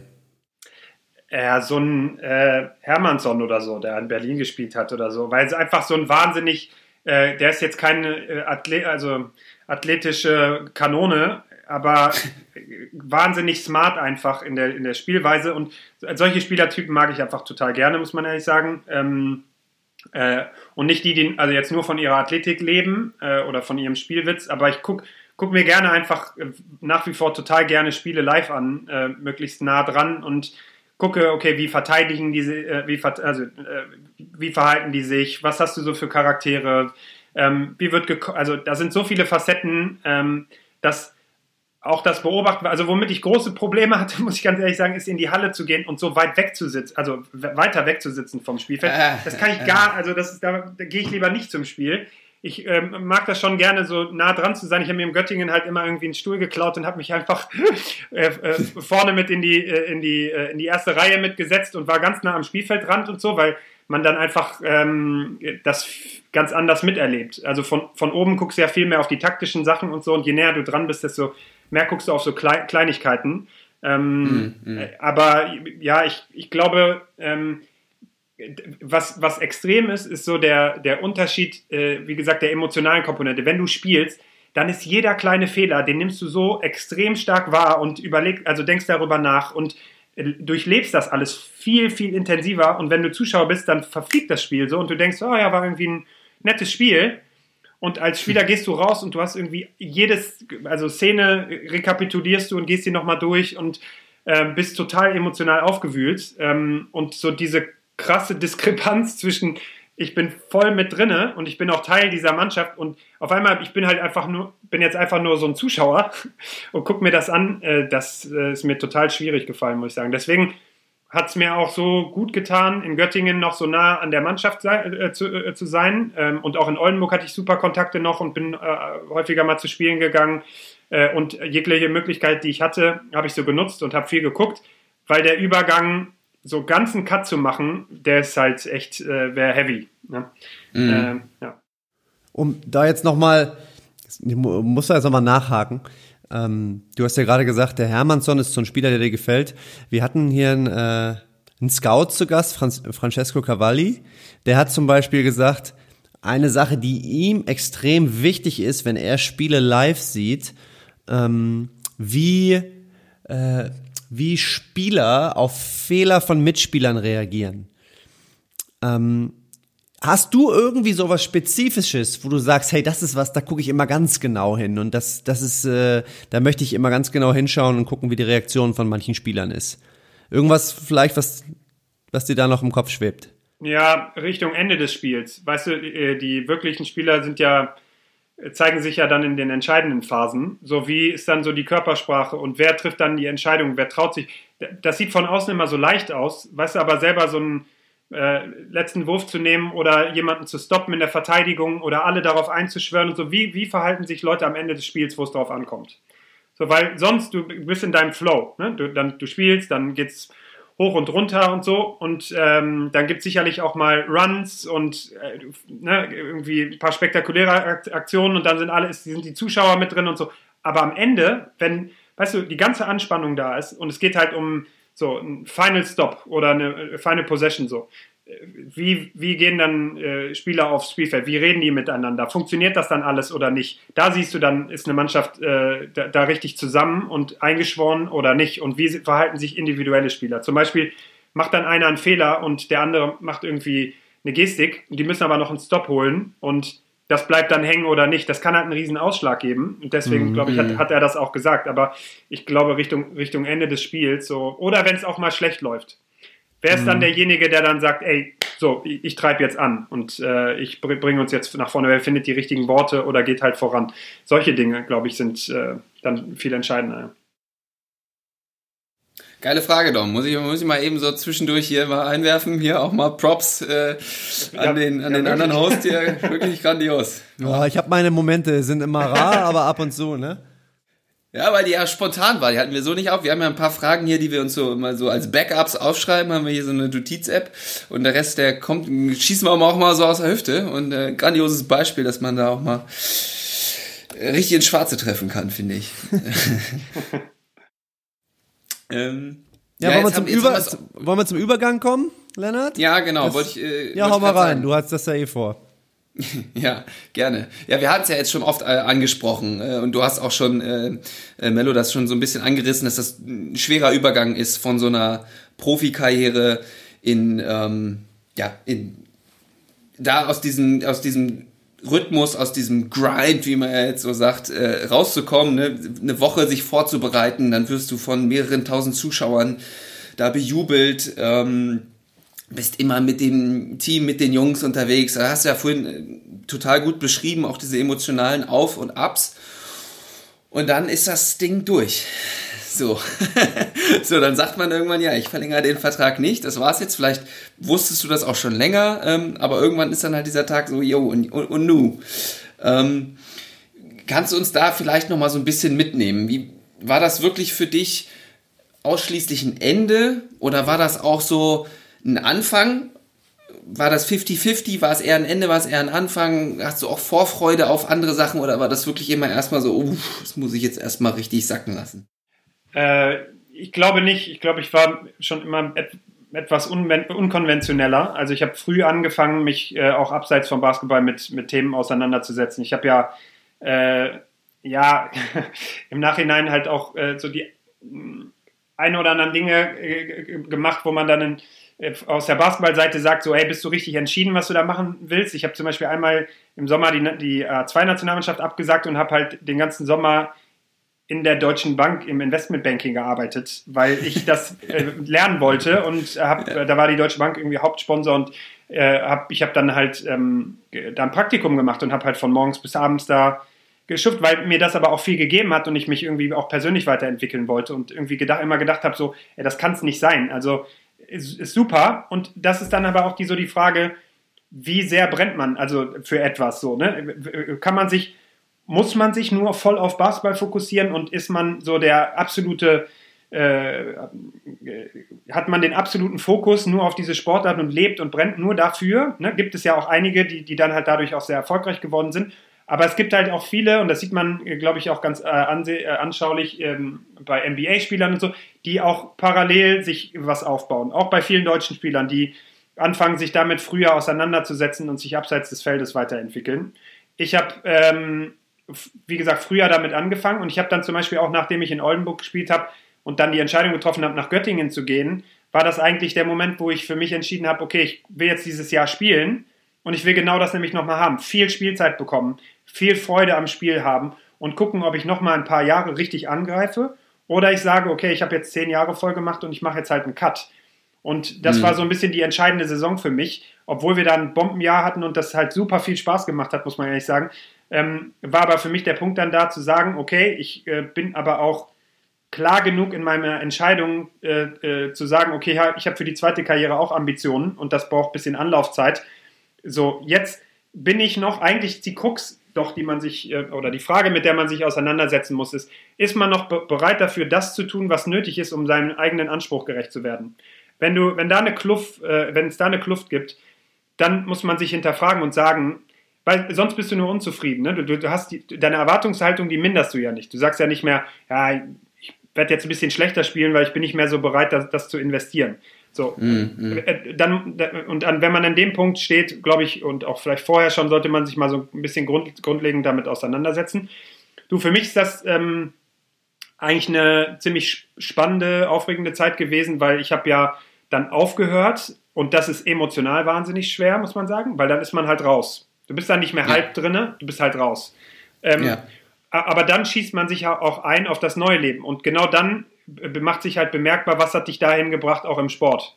So, ich hole mir das. Was ist das? Also, ne, ich komme ich komm voran, ich mache mehr, als von mir äh, gefragt wird. So, ich arbeite mich da rein, ich will da gut drin werden und, und solche Dinge. Und ich bin ja jetzt auch in einen Bereich gegangen, äh, wo ich einfach ja, gar keine Vorkenntnisse hatte. Also ich bin äh, dann zu Sartorius gegangen und habe quasi bei Null angefangen ähm, und musste, musste mir das dann halt alles erarbeiten. Aber das war für mich dann die neue Herausforderung, weil ich habe mit dem alten Kapitel abgeschlossen habe gesagt, okay, ich fange jetzt da an und ich gucke jetzt auch nicht mehr zurück. Und da will ich mhm. jetzt halt richtig äh, gut, gut drin werden äh, und mich da möglichst schnell irgendwie ähm, nach vorne bringen äh, und auch darin wieder Spaß finden äh, und Freude finden. Ähm, äh, und dann muss man auch irgendwie damit abschließen, wenn ich ehrlich bin. Aber wie, wie gesagt, du kannst nicht halb und halb machen. Das funktioniert dann nicht mehr. Mhm. Nur diese, diese Abkopplung quasi von den Teams, von den Clubs, von dem, was du vorher mal dargestellt hast. Du musst dich halt neu erfinden im Prinzip. Ne? Mhm, ja, aber das finde ich total spannend, diese, diese Balance, die du da ansprichst, weil ich kann mich halt noch dran erinnern, dein letztes Jahr in Göttingen, da saßen wir beide ja dann ja auch immer noch in der Bib äh, nach dem Training und haben dann da irgendwie noch gelernt für unsere Fernstudiengänge und so. Ähm, das war irgendwie auch ganz spannend und äh, das ist ja irgendwie auch so eine Sache, weil das ist ein ganz anderes, Le wir sind dann da irgendwie ab und zu in die Mensa noch gegangen, das weiß ich noch, da sind wir in eine ganz andere Bubble von Leben irgendwie gekommen, das ist ja was ganz anderes. Und das, mir persönlich hat das immer total gut getan, auch aus dieser Basketball-Bubble, das ist ja eher die Bubble, sag ich mal, äh, da rauszukommen und auch einfach mal zu merken, das war auch ich beziehe mich jetzt schon zum dritten Mal hier auf den Podcast mit Julian zu merken, ah, da ist noch ein bisschen mehr, steckt noch mehr dahinter als nur der Basketballspieler jetzt. Ähm, ja, mir hat das äh, immer, war das total wichtig, auch wenn wir Auswärtsfahrten hatten. Ich habe halt auch immer versucht, viel zu lesen und mich auch mit anderen Themen zu beschäftigen, um auch den Kopf da mhm. frei zu bekommen, aber auch auf der Persönlichkeitsebene äh, weiterzukommen. Äh, und ja. ja. verdummen wollte ich jetzt auch nicht unbedingt. Ähm, ja. Äh, also es ist, ich glaube, es ist, man muss da eine gute Balance finden äh, sich selbst also treu zu bleiben und das reinzustecken, was es, äh, was, was benötigt wird, um wirklich ein guter Spieler zu sein und da professionell hinterher zu sein. Aber es gibt auch ein Leben abseits vom, vom, vom, vom Basketball, äh, wo, auf, wo du dir ja auch deine Zukunft mit ein bisschen ebnest ähm, ja. oder den Weg bereitest. Und äh, ja, da muss man, glaube ich, den, den richtigen Weg finden. Ja. Da würde so, ich jetzt, jetzt ist mir, ja, okay, leg du los, ich versuche, ich habe einen spontanen Einfall, ich habe was nee, Geiles. Spontan ist los. gut, dann, dann mach du erst mal, dann komme ich später. Okay. Vielleicht passt er ja gerade. Uh, okay. Ähm, ähm, nee, ich wollte gerade noch mal darauf, ähm, diese, das zu kombinieren ist ja wirklich, ist ja schwierig. So, und da hatten wir ja äh, auch schon letztens den, und das ist schon ein bisschen länger her, da hab ich, da war ich noch aktiver Spieler, da hatten wir Dennis Wucherer zu Gast ah, okay. äh, hier im Podcast. Und, auch mal mein Coach bei der Nationalmannschaft, by the way. ah ja. Und ähm, der hat da ein, ein langes Plädoyer für gehalten, Trainingszeiten klar festzulegen. Der hat zum Beispiel gesagt, okay, Training ist von 10 bis 13, 10 bis 14 oder 10 bis 15 Uhr, also schon deutlich längere Slots, aber nur einmal. Und dann wissen der Fort oder sein, sein Argument, was, an was ich mich jetzt gerade so erinnere, wenn du das beschreibst, ist, weil dann weiß ich als Spieler danach, jetzt ist Schluss. Ist durch. Den Rest des Tages kann ich mich jetzt mit anderen Dingen beschäftigen. Sei das jetzt beruflich, sei das Lesen, Persönlichkeitsentwicklung, Familienzeit, wie auch immer. Weil dann, dann habe ich für mich so einen persönlichen Cut drin. Gerüchte, Gerüchten zufolge hat er seine Meinung geändert und trainiert mittlerweile wieder ein wenig anders, aber das sind nur, nur Gerüchte, kann ich, habe ich keine Fakten. Ähm, aber wie siehst du das? Hättest du dir das als Spieler auch manchmal gewünscht, dass das ein bisschen klarer definiert ist? Weil ich kenne viele, ich habe auch ein paar Coaches erlebt, die einfach so quasi am Morgen entscheiden, wann, wann du trainierst oder irgendwie zwei, drei Tage vorher und dann zack, da und da und du kannst nie so richtig abschalten. Ja, natürlich. Ich hab, als ich in Frankfurt gespielt habe, hatte ich einen Trainer, der hat das für richtig empfunden, äh, per SMS am Abend vorher darüber zu informieren. Da konntest du privat eigentlich also gar nichts machen und auch nichts genau, planen. Genau, ja. Und das war also ja schon ein bisschen äh, also eigenartig, muss man sagen. Aber ähm, sonst glaube ich, dass äh, es viel viel viel entscheidender ist, ähm, planen zu können, ähm, was auch wenn du weißt, wann du trainierst, kannst du dir äh, hin auslegen, okay, oder hin, äh, zurechtlegen, wann muss ich zur Behandlung, was muss ich vorher machen, wann kann ich gegessen haben, um irgendwie dann fit sein zu können, was kann ich danach machen. So, du, äh, ich glaube, dass du dich auch da äh, besser darauf einstellen kannst, aber auch das kann gut sein und schlecht sein. Äh, ich glaube, da gibt es keine klare Antwort, sondern es hängt dann auch so ein bisschen, wie gesagt, von der mhm. Trainerphilosophie ab. Ähm, und ich hatte Trainer, wir, da haben wir zum Beispiel, äh, wenn wir ähm, samstags abends haben wir häufig in der BBL um 20.30 Uhr gespielt oder so, der hat halt auch zu der Spielzeit trainieren lassen, damit der Körper mhm. sich darauf mhm. einstellen kann und dann Richtig, halt auch ja. die, im Prinzip die, äh, ein paar Tage vorher man diesen Rhythmus schon eingenommen hat und dann Top-Leistungen abrufen konnte. Wir haben in Frankfurt zum Beispiel äh, immer um Sonntag um 15 Uhr gespielt. Das ist natürlich weil Samstag, glaube ich, Fußball war auch und so und man auch irgendwie die Zuschauer da haben wollte und so. Ist jetzt auch nicht so super, weil dann kannst du eigentlich auch nie irgendwie großartig was machen, äh, auch im mhm, Privaten. Mm, Aber da haben wir dann auch immer auch äh, versucht, zu den Tra Zeiten zu trainieren, um auch wieder da genug äh, Ruhephase zu haben vorher und äh, um zu gucken, dass man, dass man da eher in den Rhythmus kommt. Also ich glaube, es hat mehr damit zu tun, wie ist da so die Trainerphilosophie und wie legt man sich das zurecht. Aber klar, ein bisschen, also Plan, Planungssicherheit ist, ist schon hilfreich. Ja. Aber manchmal, wenn das Team nicht äh, performt und du musst eine extra Einheit einwerfen, dann musst du das halt mal machen. Also äh, gehört ja, halt ja. auch mit dazu. Ja. Da darf dann genau. auch keiner. So viele Faktoren, die da reinspielen. Ja, genau. Ja. Straftrainings oder solche. Äh, passiert ja auch mal, wenn ich pariert Ja, gut, aber da, boah, da, da würde ich jetzt. Ich, also, ich, ich fange gar nicht erst an. Ja. Dom, du hattest so eine Frage, Mauli, meine ich. Ja, ähm, Demello, du hattest ja gerade so schön, schön bereits erklärt, dass dir ja schon relativ früh klar war, äh, dass nach dem Basketball nochmal ein anderes Leben kommt. Ähm, und ja, du wolltest dich so früh wie möglich darauf vorbereiten. Ähm, was mir aufgefallen ist, äh, das war in meinem ersten Jahr, da haben wir auch zusammengearbeitet, ähm, du warst nach den Spielen immer sehr, sehr lange im VIP-Raum und hast dich mit den Sponsoren unterhalten und das, ich habe ich hab nicht mitbekommen, worüber du mit denen gesprochen hast. Ich habe dich halt immer nur sitzen sehen und dich auch, du hast dich auch mit verschiedenen Leuten unterhalten. Ähm, und wir hatten in den Folgen davor hatten wir den Gerrit Kersten Thiele äh, bei uns zu Gast, auch Spieleragent. Und der hat einmal bei uns, aber auch in seinem eigenen Podcast redet er immer viel darüber, dass, dass es für Spieler wichtig ist, ja, dass, dass sie auch äh, nach den Spielen im VIP-Raum Präsenz zeigen, ja, und auch Gespräche suchen, weil, wie gesagt, es gibt halt auch ein Leben nach dem Sport, ja. Äh, wie, was war da deine Intention? Ging das auch schon so ein bisschen, ja, du möchtest dich, ja, möchtest dich zeigen, möchtest aber auch vielleicht mit Leuten ins Gespräch kommen? Ähm, Nee, da gab's Kuchen umsonst. Dann ja. Johann war nicht mehr da. also, Kalk, ne, also Kalkül war, war das jetzt, äh, glaube ich, nicht. Ich glaube vielmehr eher, dass, dass super spannende Leute auch waren. Also die haben halt was zu erzählen. Wenn ich jetzt mit Leuten aus dem Basketball rede, da reden wir dann halt auch immer irgendwie über die gleichen Themen. Und ich hatte also viel mehr Spaß daran, interessante Leute kennenzulernen. Und ganz ehrlich, das auch, also einmal haben die Bock darauf, so ein bisschen das mhm. von mir zu hören, was, wie ich das so sehe, auch zum Sport. Und umgekehrt kann ich von denen wahnsinnig viel lernen und interessante neue Leute kennenlernen. Und um ehrlich zu sein, ich habe mit ganz vielen, äh, mit ganz vielen Leuten bin ich auch mittlerweile, äh, also nach wie vor befreundet. Also Sponsoren aus allen Stationen, in denen ich gewesen bin, sind, das sind Freunde, da sind richtige Freundschaften daraus entstanden. Und die haben mich abseits des Feldes total weitergebracht. Äh, und das sind ja häufig wirklich spannende, spannende Personen unterwegs. Ähm, äh, für mich hat das, war das eigentlich echt immer cool und äh, hat mir halt auch irgendwie die Möglichkeit gegeben, also man, natürlich muss man immer so ein bisschen die Balance finden, weil die wollen dann halt auch nachbesprechen mal oder, oder, oder sind da mal kritisch dem gegenüber oder das oder so. Also da muss man so ein bisschen schon vorsichtig sein und gucken, wie man, wie man damit umgeht. Aber ich habe, oder also bei mir hat sich das viel eigentlich abseits vom Sport so dann abgespielt. Ähm, und das fand ich total toll. Und auch wenn wir äh, wenn, wenn, Veranstaltungen mal waren und die habe ich halt gerne auch mal mitgestaltet. Und ich glaube, das ist auch äh, Clubführung und Identität des Clubs. Und äh, ich glaube auch, dass die Vereine sich einen Gefallen tun würden, viel mehr Spieler mal, auch gestandene Spieler mal in eine Position äh, zu, zu, bringen, äh, da auch mehr Interaktion zu schaffen und Identität zu schaffen. Ich glaube, dass das keine, also man muss da auch natürlich auch ein bisschen eine, eine Balance finden, es nicht unbedingt Ablenkung sein muss vom, vom Basketball oder so, oder von dann von der Aufmerksamkeit gegenüber dem, was du dann da leisten musst. Ähm, aber für die Clubs ist das auch eine Riesenmöglichkeit, äh, Identität zwischen Sponsoren und Spielern und dem, und dem Club zu schaffen. Das ist völlig unterschätzt und machen ganz, sorry, wenn ich das sagen muss, aber ganz wenig Clubs proaktiv und auch gut. Also da habe ich eine riesen Diskrepanz gesehen zwischen dem, was, was ich glaube, was auch sehr gewertschätzt wird und dem, wie es dann in der Wirklichkeit gelebt wird. Ähm, ich fand es super cool und ich hatte glücklicherweise in allen drei Stationen äh, super nette Leute.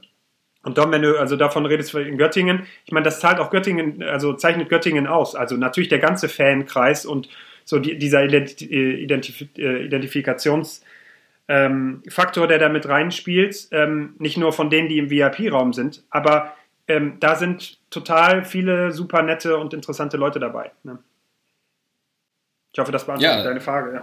Ja. ja, ja, sehr interessant. Umfangreich, sehr gut. Ich, also, da war schon wieder einig, einiges dabei. Also, nee, positiv jetzt gemeint. Ähm, da, bei dir muss man immer nur mal einmal kurz, so, so habe ich mir das genau vorgestellt, einmal kurz anstacheln und dann, dann, dann, dann kommt der, der Mello hier ins Erzählen und bringt ganz viele, also ganz viele andere Punkte, die eigentlich gar nicht gefragt waren, aber total interessant find, äh, sind. Die äh, wenn ich das noch sagen darf, also ich, ich habe auch viel mit anderen Spielern darüber gesprochen, die äh, damit mhm. am Anfang Schwierigkeiten hatten und dann aber auch gemerkt haben, dass, ähm, dass das äh, vielleicht sogar ein Weg für nach der Karriere ebnen kann. Also du weißt mhm. doch auch gar nicht, da sind äh, tolle Unternehmer dabei oder Leute, die, die vielleicht auch was anzubieten haben. Und also das, man wäre töricht, wenn man nicht da zumindest mal so ein bisschen den Austausch sucht und guckt, hey, so, ne, gerade auch wenn man sich äh, in seinem äh, letzten Drittel vielleicht der oder zum Ende der Karriere äh, kommt, ähm, aber auch schon vorher einfach mal so ein bisschen links und rechts gucken und mal, ja. mal schauen, was das äh, überhaupt bedeuten kann. Ne?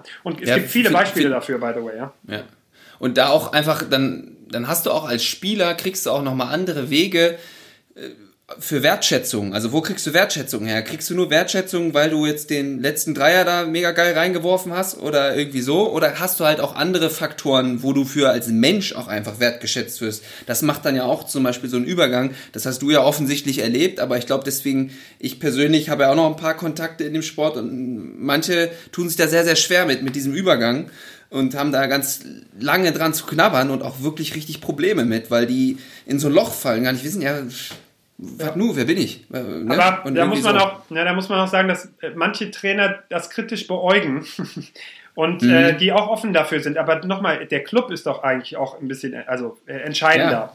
So, das, das gesamte ne? System. Ja, ja, Genau. Und ähm, äh, vielleicht, um, um den, den Punkt noch zu machen, ähm, äh, bei mir ist es halt so gewesen, dass ich dadurch auch zu Sartorius gekommen bin. Also ungeplant, völlig ungeplant und äh, so ein bisschen aus dem Nichts heraus en, en, entstanden zumindest, dass, dass dann der Kontakt auch äh, äh, zu Sartorius entstanden ist und ich dann da eine Tür geöffnet bekommen habe. Natürlich muss ich dann mich da auch richtig zeigen und da äh, einen vernünftigen Eindruck machen, äh, sodass die auch sehen, okay, hey, wir machen das jetzt nicht einfach, um de, dem Club oder ihm dann Gefallen zu tun, ja, genau, ja, sondern ey, das ist auch jemand, der, der sich hier richtig gut bei uns entwickeln kann. Aber die, auch Unternehmen suchen doch nach genauso Leuten äh, und Spielern, äh, die, die so eine Persönlichkeit haben äh, und dann in so einem Unternehmen richtig auch mal aufgehen können und, äh, und durch die Decke gehen. Äh, das ist doch, ist doch toll. Ne? Oh, jetzt will ich eigentlich das Fass noch aufmachen, Skills, die weiterhelfen. Aber ich glaube, Dom, du hast noch, äh, dir ist noch eine richtig coole Frage vorhin eingefallen. Nominierung müssen wir auch noch machen. Aber da komm, ganz kurz, ganz kurz. Ja, auch rein. Ich die hey, Bock. Hey, ja, komm, hey. hauen wir jetzt mal Leute, rein. Leuten, ähm, denen das gefällt, die hören sich auch ja. alles an, ja? Alles okay. Ja, ganz genau, ganz genau. Ähm, Dom, ganz nee, De Mello, so, jetzt komme ich hier mit den Namen doch durcheinander, wie oft ich hier auch schon. Bei Doms verwirren dich, ne? Sag, ja, kannst einfach bei Mello bleiben. Mello, genau, so an Mello. Mello, was sind Skills, die dir, die du, oder die man generell, oder auch auf dich bezogen, die man so im Teamsport, Basketballsport vielleicht auch spezifisch lernt, die dir unheimlich, oder die dir eben jetzt im Arbeitsalltag bei Sartorius total helfen, wo du so sagst, ey, hier habe ich einfach einen Vorteil Leuten gegenüber, äh, die das so nicht erlebt haben? Mm, ja, also weiß ich jetzt nicht, ob ich das als Vorteil bezeichnen kann, weil dann, das wäre so ein bisschen von oben herab. Mm, ähm, aber mm. ähm, äh, ich glaube, so ein paar grundlegende Dinge, die man mitgegeben bekommt. Also das eine ist einmal so intrinsische Motivation. Also wer sagt einem denn, geh noch mal in die Halle und dribbel mal äh, 50.000 Mal durch die Beine und vorm Körper und hinterm Rücken und mit links bis du die Augen zumachen kannst und, äh, und ohne Probleme, ohne dass du den Ball verlierst, äh, in Spielsituationen auch mit links dribbeln kannst oder so. Also du, das machst du doch, weil du intrinsisch getrieben bist. Und das führt sich doch fort, auch im, im Unternehmen. Du holst dir die Sachen. Also äh, ich habe, ich glaube, das, was äh, hoffentlich, was mich, was mich auszeichnet, also ich warte halt nicht, bis mich jemand nach etwas fragt, sondern ich, ich hole es mir halt so. Ne? Und so die, die Attitüde, ich glaube, die hat man bei vielen Profisportlern, so, mhm. dann, dass man dis natürlich so äh, Disziplin mitbringt, äh, aber auch so Kommunikationsfähigkeit, Social Skill. Viel wichtiger im Berufsleben mhm. wird ja jetzt Emotional Intelligence. So, äh, wie kannst du mit unterschiedlichen Charakteren umgehen? Äh, äh, kommt mal Kritik. Ganz ehrlich, mhm. wenn ich die Kritik, die mir gegenüber geäußert wird, vergleiche mit, der, mit dem autoritären Führungsstil, den wir ja, vorhin ja, hatten, genau, genau. also da, da fühlen ja, sich vielleicht manche ähm, Mitarbeiter angegriffen und ich denke nur an früher und denke so, ja, war eigentlich war ja gar nicht so schlimm. Also ja. hättest, du mir, du mir auch direkt sagen können. Also, weißt ja, du, ich glaube, man, man äh, unterschätzt das wirklich sehr.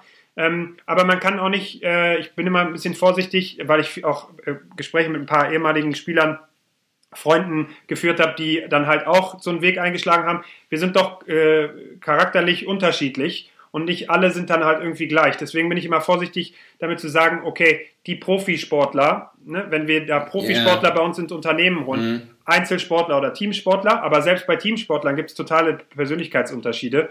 Das, aber mir hat es zum Beispiel, äh, ist es glaube ich sehr leicht gefallen, mich im Unternehmen auch zurechtzufinden, weil Kommunikation kein Problem war. Englisch war auch zum Beispiel auch gegeben.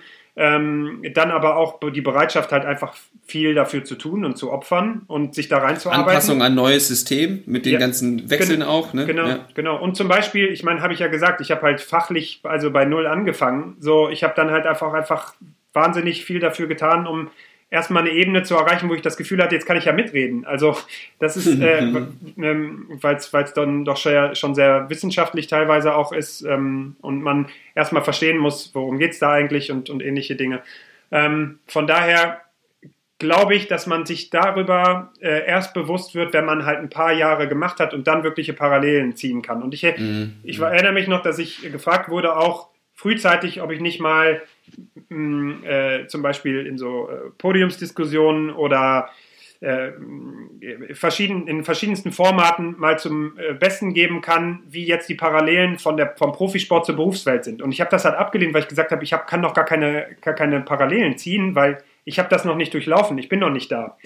Mhm. Und ich glaube jetzt, äh, nach ein paar Jahren kann man dann eigentlich wirklich verstehen, was hat mir jetzt geholfen von meiner Persönlichkeit, weil du bist dann ja doch ein bisschen auf dich alleine gestellt. Guck mal, im Sport, äh, im Team, der Trainer sagt dir, wann du zum Training kommen sollst, dann gibt er vor, wie das Training aussieht.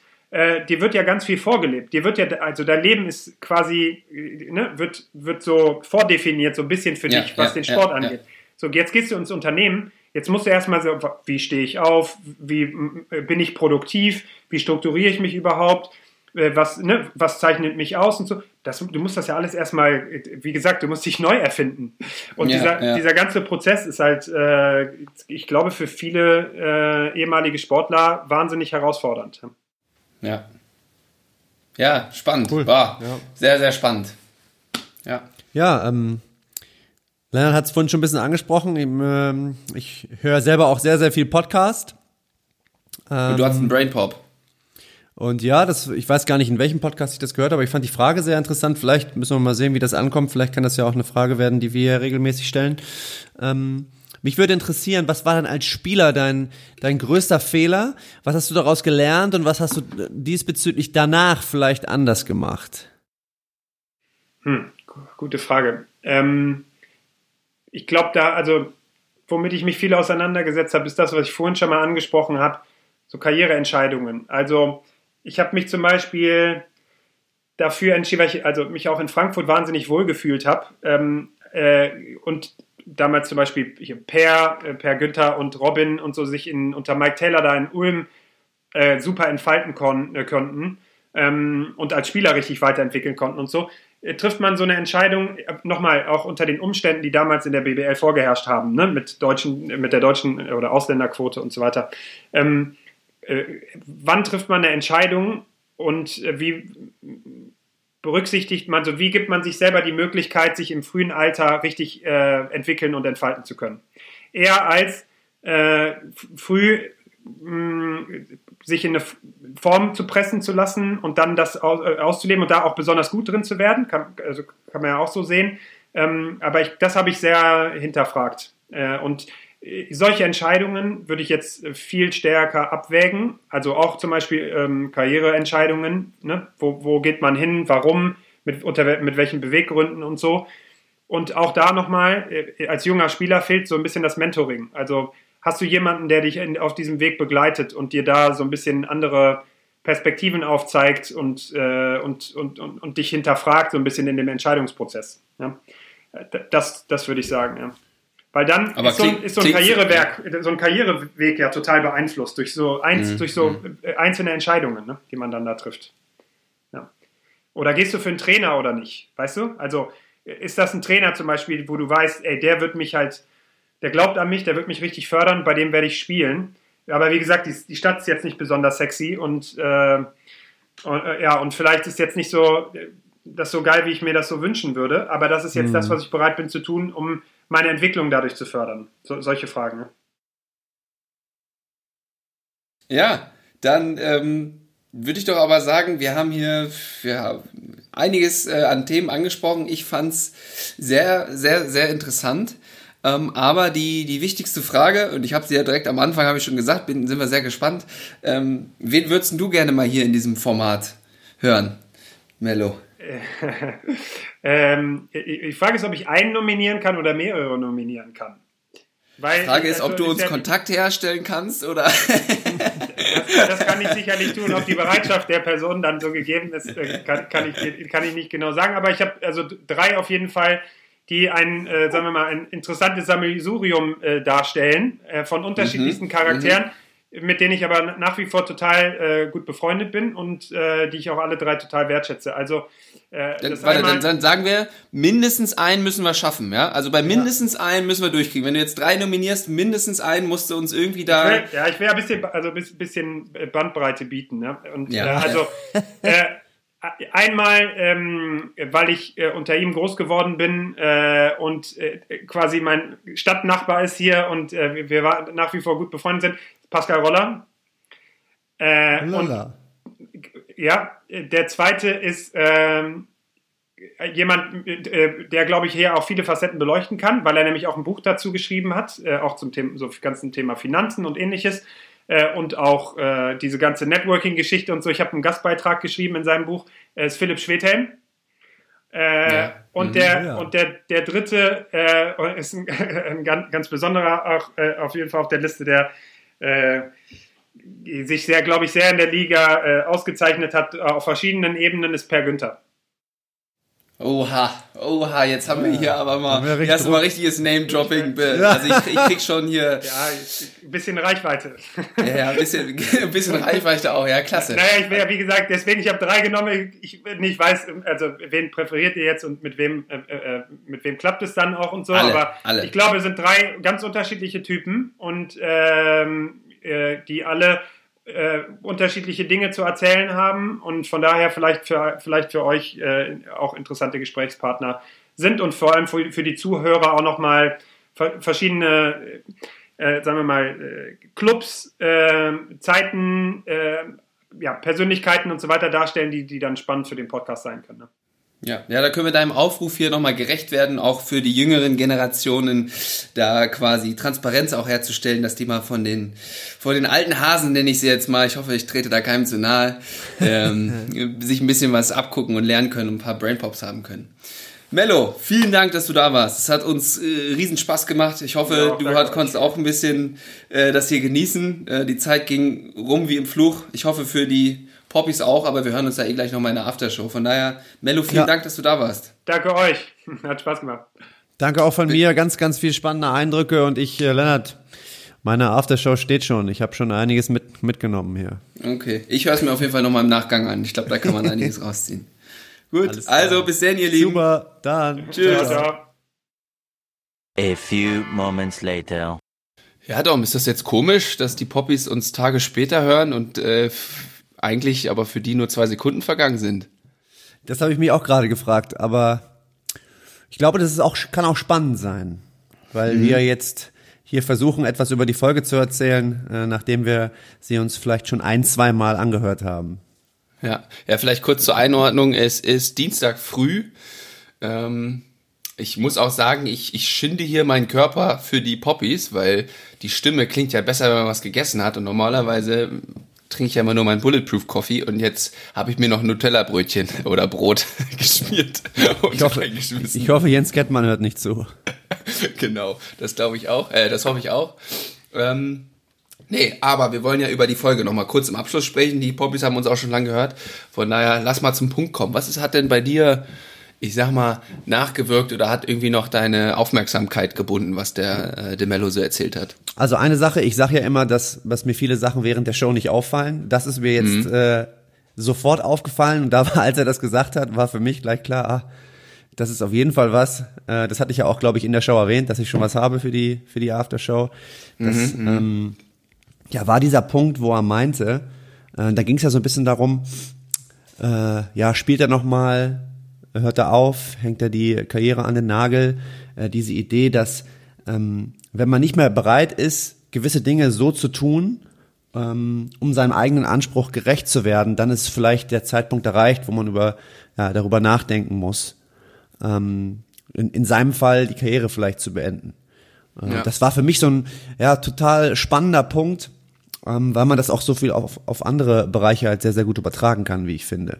Mhm. Kommt so ein bisschen von dem Spruch Love it, change it or leave it irgendwie, ne? Der ja, ja. Bei ja. mir gerade so ein bisschen.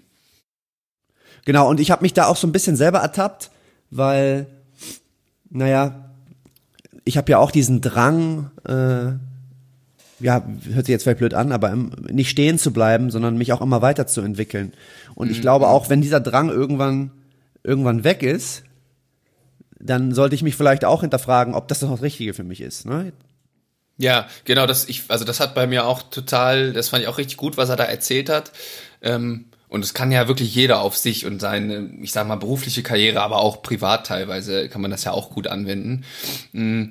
Trotzdem um jetzt nochmal bei seinem Beispiel zu bleiben, finde ich das halt auch interessant, wie er damit umgegangen ist, weil er hat ja schon während der Karriere auch andere Sachen gemacht und sich ja. anders fortgebildet und auch gesagt, wie wichtig das ist, ähm, da auch so einen Ausgleich zu schaffen. Und ich glaube auch, dass ihm das gut getan hat, insbesondere auch dann beim, beim, beim Karrierewechsel, sag ich mal, dann schon ein bisschen was zu haben. Aber wo ja. ist dann halt diese Grenze erreicht? Ne? Und das ist ja genau dieser Tipping Point, wo es dann quasi so ist, ah, ich bin bei dem eigentlichen nicht mehr all in, sondern bei dem, was ich mir jetzt hier nebenbei aufgehe und das übernimmt jetzt über. Und das war bei ihm dann halt am Karriereende erreicht. Das fand ich auch wirklich sehr spannend, was er, was er da so erzählt hat. Ähm, ja. Und was ich irgendwie auch besonders cool, oder wolltest du noch dazu was sagen?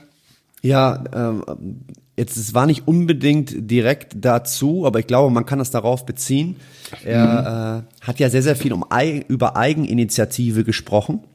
Ja, dass das für ihn äh, super wichtig ist. Und dann hat er was gesagt, da weiß ich nicht, äh, da habe ich mich auch wieder so ein bisschen äh, selbst drin entdeckt. Das war mhm. diese Tatsache, ja, dass man halt mehr machen sollte, als von einem erwartet wird.